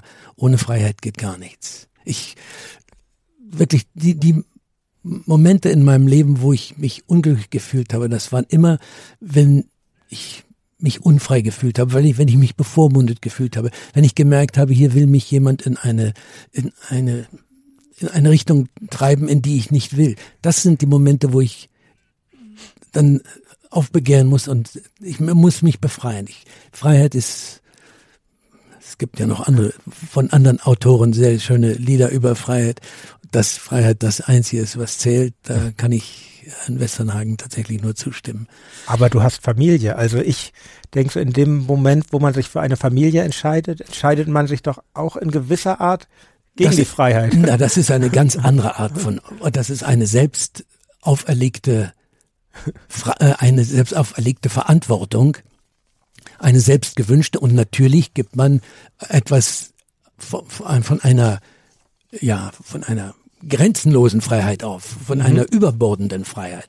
Äh, man könnte sie jederzeit wieder erlangen, wenn man es wollte, wenn man sagt, mir wäre die Freiheit wichtiger, als mit meinen Kindern oder mit meiner Frau zusammen zu sein. Nein, mir ist es wichtiger, in diesem Falle mit, mit meiner Frau zusammenzuleben und mit meinen Kindern und gegebenenfalls ein wenig von der Freiheit, die ich hätte, jetzt äh, das ganze Jahr über auf Tournee zu gehen oder nur noch Musik zu machen. Äh, das, von dieser Freiheit verabschiede ich mich gern. Ich habe andere Freiheiten dafür, die ich mit meiner Familie erlebe. Ich verstehe das sehr gut. Ich, weil ich habe ja auch zwei Kinder, die ich sind auch, auch ganz nicht, klein. Ja, das aber, ist. Ähm, ich, ja, Entschuldigung. Ich habe das auch irgendwann mal, ich weiß nicht, ganz frei werde ich nie mehr sein. Ich, gehöre ich gehöre mir nicht mehr allein, ganz genau. frei werde ich nie mehr sein. Das da taucht aber das Wort das auch schon auf in dieser ja, Beschäftigung. Das ist richtig. Und, Und ähm, äh, aber das gebe ich gerne ja. für dieses Glück auf, dass ich in dem Zusammenleben mit diesen Menschen finde und die Befriedigung, die ich da finde. Ja, ich muss ja sagen, dass ich und fühle mich in keiner Weise unfrei oder beengt.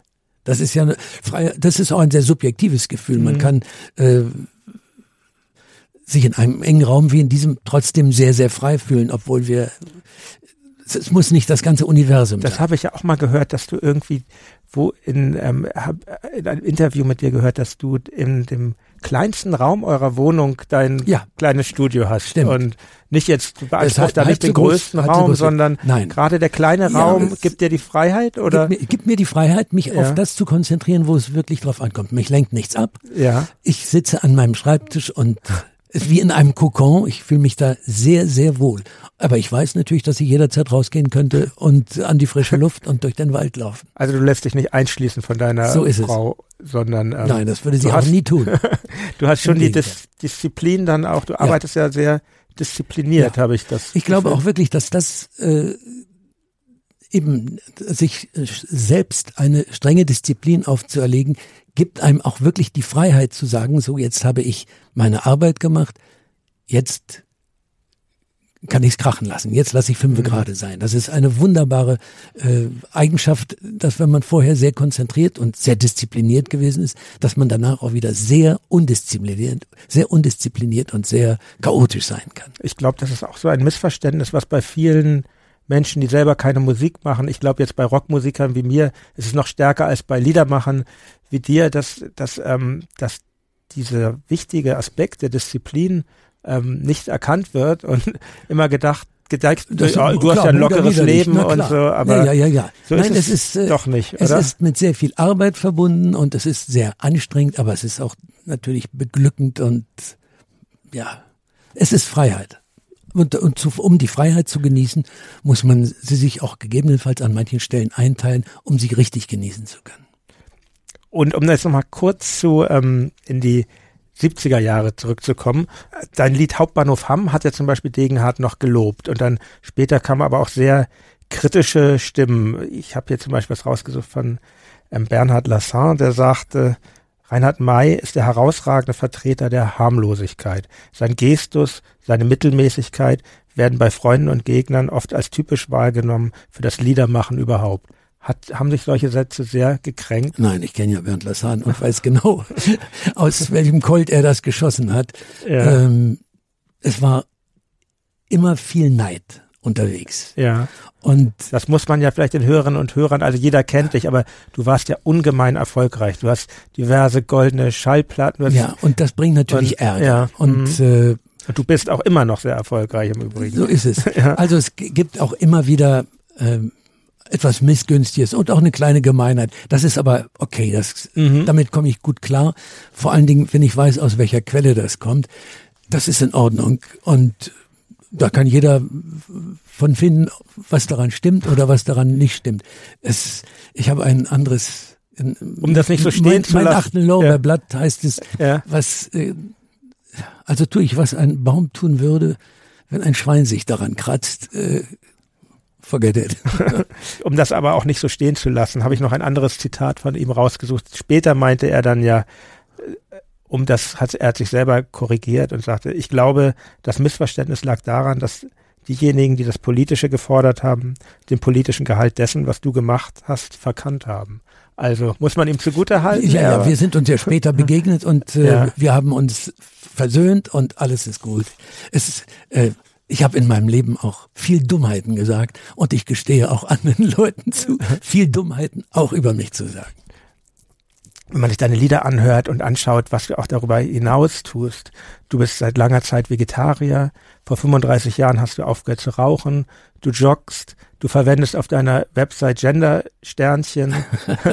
du machst viele Benef hast viele Benefits-Alben gemacht, für die Deutsche Krebshilfe, für die AIDS-Hilfe, für Dunkelziffer, für SOS Kinderdörfer, für die Bode-Schwingschen Stiftung, für die Flüchtlingshilfe und für die Deutsche Gesellschaft zur Rettung Schiffbrüchiger auch sehr stark. Und ähm, also ich finde, das geht über das normale Maß hinaus, was Musikerinnen und Musiker und Künstler tun, um ihr Image aufzupolieren. Du hast nie Werbung gemacht, obwohl dich ein großer Versicherungskonzern ja, genau. ziemlich fies betrogen ja. hat. Ich dachte, als ich die Werbung damals sah, ach, der Mai, ist ja, der ist ja auch geldgeil ja, und macht Werbung. Wir wollen den Namen nicht nennen, dieser Versicherung. Das, äh, du stellst Noten- und Gitarrenbegleitung deiner Lieder kostenlos ins Internet. Du scheinst sensibel und ähm, ja, ich glaube, diese von, von diese verächtliche Vokabel Gutmensch, die ist wie auf dich geschnitzt und aber es gibt, glaube ich, auch eine andere Seite. Man sieht das schon so, jetzt zum Beispiel, du bist sitzt hier mir schwarz gekleidet gegenüber, du trägst gerne mal auch schwarzes Hemd oder eine Lederjacke, hast einen Ohrring und ich glaube, du liebst auch schnelle Autos und das Fliegen zum Beispiel ist ja auch nicht mehr korrekt. Das ist alles vorbei. Das ist alles vorbei. ah, ja. Mit dem Fliegen habe ich einfach aufgehört, weil ich gemerkt habe, dass es gibt eine Zeit für alles und ich war sehr bewusst, sehr sicherheitsorientiert und ich habe, es ist alles gut gegangen, aber irgendwann habe ich gemerkt, so jetzt habe ich alles erlebt mit der Fliegerei, jetzt sollen das mal andere Leute machen. Und schnell fahre ich schon lange nicht mehr. Aber ich habe es früher geliebt. Ich, ich bin ein Technikfreak. Ich liebe äh, technisches Zeug, Krempel, Elektronik, Motoren, gebe ich zu. Du ähm, bastelst auch gerne. Und bastel sehr gerne und gut, das muss ich dazu sagen. Ich kann also die ja. Sachen, die ich auseinandernehme, kriege ich auch wieder zusammen. Es macht mir sehr viel Spaß. Aber äh, das mit dem das schnelle Auto ist lange vorbei. Ja. Ich bin habe sehr Aber viel dazugelernt und in einem langen unfallfreien Autoleben habe ich gelernt, dass es Gesetze in der Physik gibt, gegen die sich der Mensch, Mensch nicht auflehnen sollte. Und mhm. dazu gehört auch gewisse Beschleunigung zu vermeiden. Aber worauf ich anspiele, ich glaube, wenn man irgendwie auf die falschen Knöpfe drückt, kann man dich schon wütend machen. Ich meine, Anfang des Jahrtausends warst du in den Schlagzeilen, weil du deine nervigen Nachbarn als Gartennazis bezeichnet hast. Und dann gibt's auch tolle Stücke von dir, wie zum Beispiel ähm, ich hasse Musik, wo du über diese Musik, Plärmusik dich beschwerst.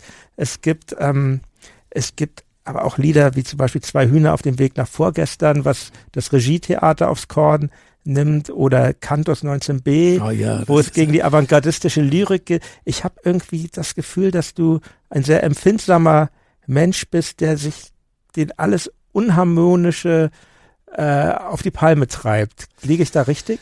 Naja, also ich glaube, auf die Palme treibt es jeden, der einen Laubpuster neben sich hat.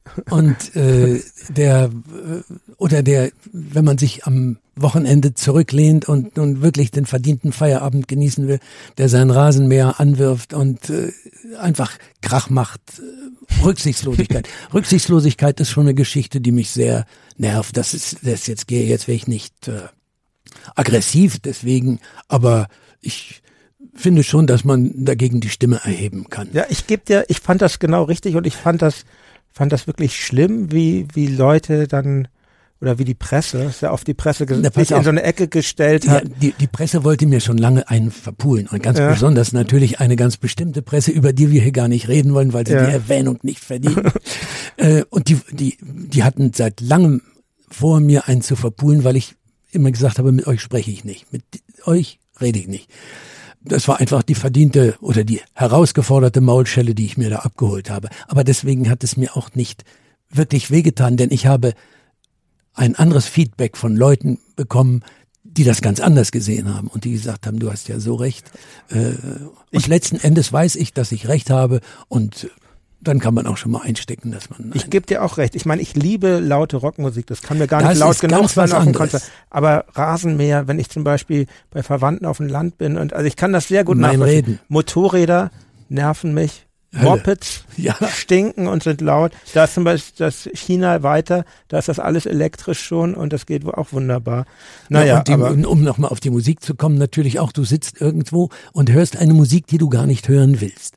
Ich, du, ich sitze und möchte mein, meine Suppe löffeln oder irgendwas und es kommt eine Art Lounge-Musik, dass ich automatisch anfange zu schuckeln. Ich will aber nicht schuckeln, sondern ich will meinen Salat essen oder meine Suppe oder was ich will. Ja. Das kann einen auch schon so nerven, vor allen Dingen, wenn man dann merkt, dass es niemand hören will. Ich gucke mir dann die Leute an und sehe Leute meines Alters und denke, die wollen das doch sicher auch nicht hören. Aber keiner traut sich dem Wirt zu sagen, können wir das mal abschalten. Aber das sind kleine, na, kleine Missliebigkeiten. Aber es ist doch ganz gut, dass du, äh, dass du nicht nicht nur harmoniebedürftig bist, sondern ähm nein, nein, nein. Es gibt auch, wenn ich merke, dass die Unwahrheit gesagt wird, wenn bewusst hinters Licht geführt wird, das sind auch Momente, wo ich dann auch sehr deutlich werde. Mhm. Und das, nein, nicht Harmonie um der Harmonie willen. Es ist schön, Weil wenn das es wird ja oft ist, unterstellt. Und ich glaube, das ist aber auch ein Missverständnis. Ja, das ist ein Missverständnis. Ja. Ich möchte dir jetzt noch ein äh, Kompliment machen. Und zwar hätte ich auch nicht gedacht, dass mir das mal passiert, weil ich war ja nun komme ja nun eher so aus der Punk-Richtung und ganz ehrlich gesagt, Reinhard May galt dann natürlich als völlig uncool ja, und aber wenn man älter wird, dann ändern sich auch gewisse Aber ich Dinge habe einen Sohn, der Punkmusik macht, also insofern. du weißt Bescheid und ich habe jetzt, wo ich selber Kinder habe, dein dein Album Mein Apfelbäumchen tatsächlich sehr lieb hm. gewonnen. Das war damals, erinnere ich mich auch noch, das war so das absolute, oh, jetzt ja, auch noch über seine Familie und ja. so, aber es ist wirklich ich finde äh, da sind so tolle Lieder und auch sonst die Lieder, die du über deine Familie gemacht hast. Also so ein Stück wie Ich bin, ich finde das unfassbar witzig und treffend und aber das kann man wahrscheinlich wirklich nur nachvollziehen, wenn man auch Kinder das hat. Das ist es. Deswegen glaube ich, es gibt eine Zeit für alles. Und ich wusste ganz genau, als ich das geschrieben habe, das werden jetzt alle, die nicht gerade frisch Eltern geworden sind, überhaupt nicht verstehen können und das bringt sie auf die Palme. Aber warte mal ab, irgendwann irgendwann sind sie soweit. Und deswegen ist das Komische an diesem Album, dass es, obwohl es von, glaube ich, von 1988 ist, ist immer noch heute mein meistverkauftes Album. Bis auf Ach, den heutigen Tag. Es ist, wenn Ach, ich das mir, wusste ich gar nicht. Es ah, ist ja. unglaublich. Ja. Es ist, da, kein anderes Album hat sich so viel verkauft und vor allen Dingen so lange. Das mhm. steht heute, wenn du jetzt bei Amazon guckst, Singer-Songwriter, bin ich immer, Ed Sheeran ist ganz vorne.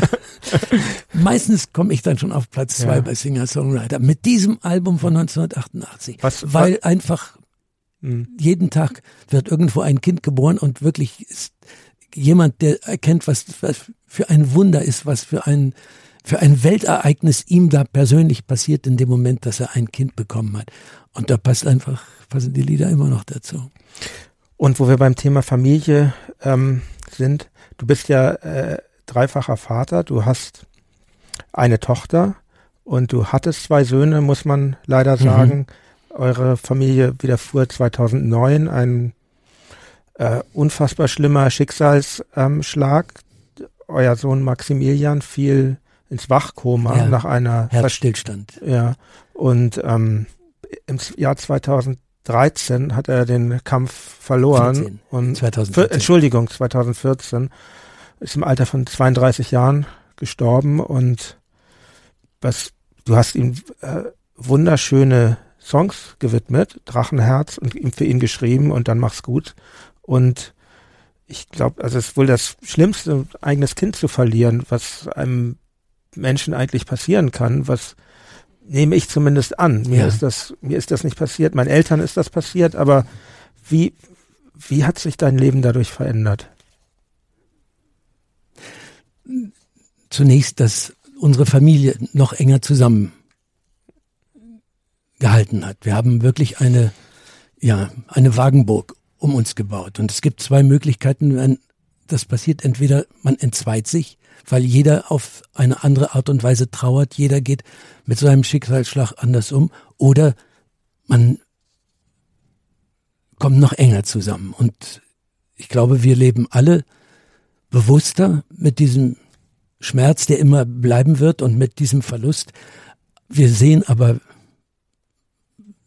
alles, was wir an unserem Max gehabt haben, sehen wir immer noch deutlich und plastisch und voller Liebe vor uns.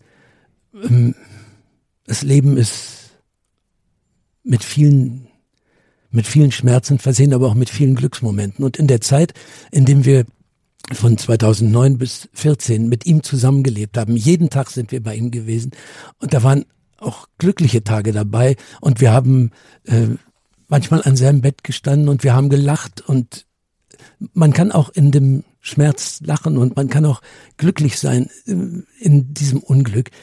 Es hat uns, glaube ich, ich kann für meine Frau und meine Kinder reden, es hat uns den Horizont und den Blick aufs Leben erweitert. Und Max ist immer bei uns, in unseren Gedanken. Und ich bin kein frommer Mensch, aber, ja. aber man muss sich ja auch irgendwie Trost machen. Irgendwann sehen wir uns wieder. Das ja, das war mir wichtig, das noch anzusprechen. Vielleicht auch für andere Menschen, die in ähnlich unglücklichen Situationen sich befinden oder befanden. Es ist gut, wenn man jemanden hat, mit dem man den Schmerz teilen kann, mit dem man sich austauschen kann und mit dem man sich zusammen aufrappelt und sagt, das sind wir dem schuldig, dass wir weitermachen, dass wir das Leben weiterleben, so wie es jetzt kommt. Ich möchte dir sehr danken für dieses schöne Gespräch. Es war das für mich sehr interessant, weil ich auch viele Sachen gesagt habe, von denen ich gar nicht mehr wusste, dass ich sie wusste. das ist schön. Und vielleicht, ich möchte auch, ähm, ich möchte vielleicht auch mit einem Zitat von dir enden. Du hast einmal gesagt, ähm, Liebe Schnaps und Tod. Darauf lässt sich alles zurückführen. Damit ist alles gesagt. Das ist der Grundstoff, aus dem meine Lieder sind. Das stimmt. Und das geht auch auf meinen Freund Hannes zurück, denn der hat ein wunderbares Album, Liebe, Schnaps, Tod, das er zusammen mit Klaus Hoffmann und mir aufgenommen hat. Und danach kam mir wirklich der Gedanke, aus diesen drei Grundfarben lässt sich alles keltern, was in unserem Leben passiert. Stimmt. Lieber Reinhard, vielen Dank für das schöne Gespräch und ich wünsche dir alles Gute für Danke. die Veröffentlichung mit deinem neuen Album und ja, und ich rate natürlich allen Hörern und Hörern, hört genauso wie ich da rein. Danke, Jan. Das war mein Gespräch mit Reinhard May. Feedback, wie immer, gerne an reflektor.4000herz.de. Ihr könnt Reflektor kostenlos abonnieren und jederzeit hören. Infos findet ihr auf reflektor.4000herz.de. Dort findet ihr auch den Link zur Spotify-Playlist. Dort gibt es jede Folge von Reflektor und auch jeweils äh, zehn Songs, über die ich in der jeweiligen Reflektor-Folge mit meinen Gästen gesprochen habe. Bei 4000 Hertz findet ihr übrigens auch noch viele andere Podcasts und ich möchte euch sehr gern das Format Deine Welt von Christian Konradi ans Herz legen. Ich habe das mit sehr viel Genuss gehört und es handelt sich da um Vorortreportagen. Ja, und hier kommt mein kleiner Ausschnitt.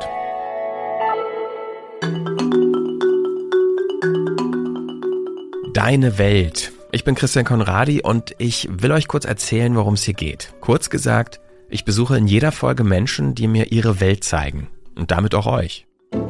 Einer dieser Menschen ist Jan. Der lebt seit über acht Jahren auf dem Wasser. Wo fahren wir jetzt eigentlich hin? Zu mir nach Hause. Das ist wo? Das braune Holzboot und der weiße Schuhkarton. Ah, okay. Was Jan hier als Schuhkarton bezeichnet, ist ein Hausboot. Da wohnt er mit Frau und Kind. Genau, das ist Jasmina, das ist Noah. Hi, grüßt euch. Die drei sind Teil einer Gemeinschaft von bunten Seeleuten mitten in Berlin. Hier haben wir gerade ein Boot mit netten Leuten aus England, die komplett Europa bereist haben. Die waren beim Schwarzen Meer und sind gerade auf dem Rückweg und fahren wirklich alle Flüsse ab. Und auch die meinten, sowas wie hier haben sie noch nie erlebt. So eine Community wie hier gibt es sonst nirgends. Okay, das war's soweit von mir. Wir hören uns, hoffe ich. Ciao. Die nächste Folge von Reflektor kommt in zwei Wochen. Ich danke euch sehr fürs Zuhören und sage bis zum nächsten Mal. Euer Jan Müller.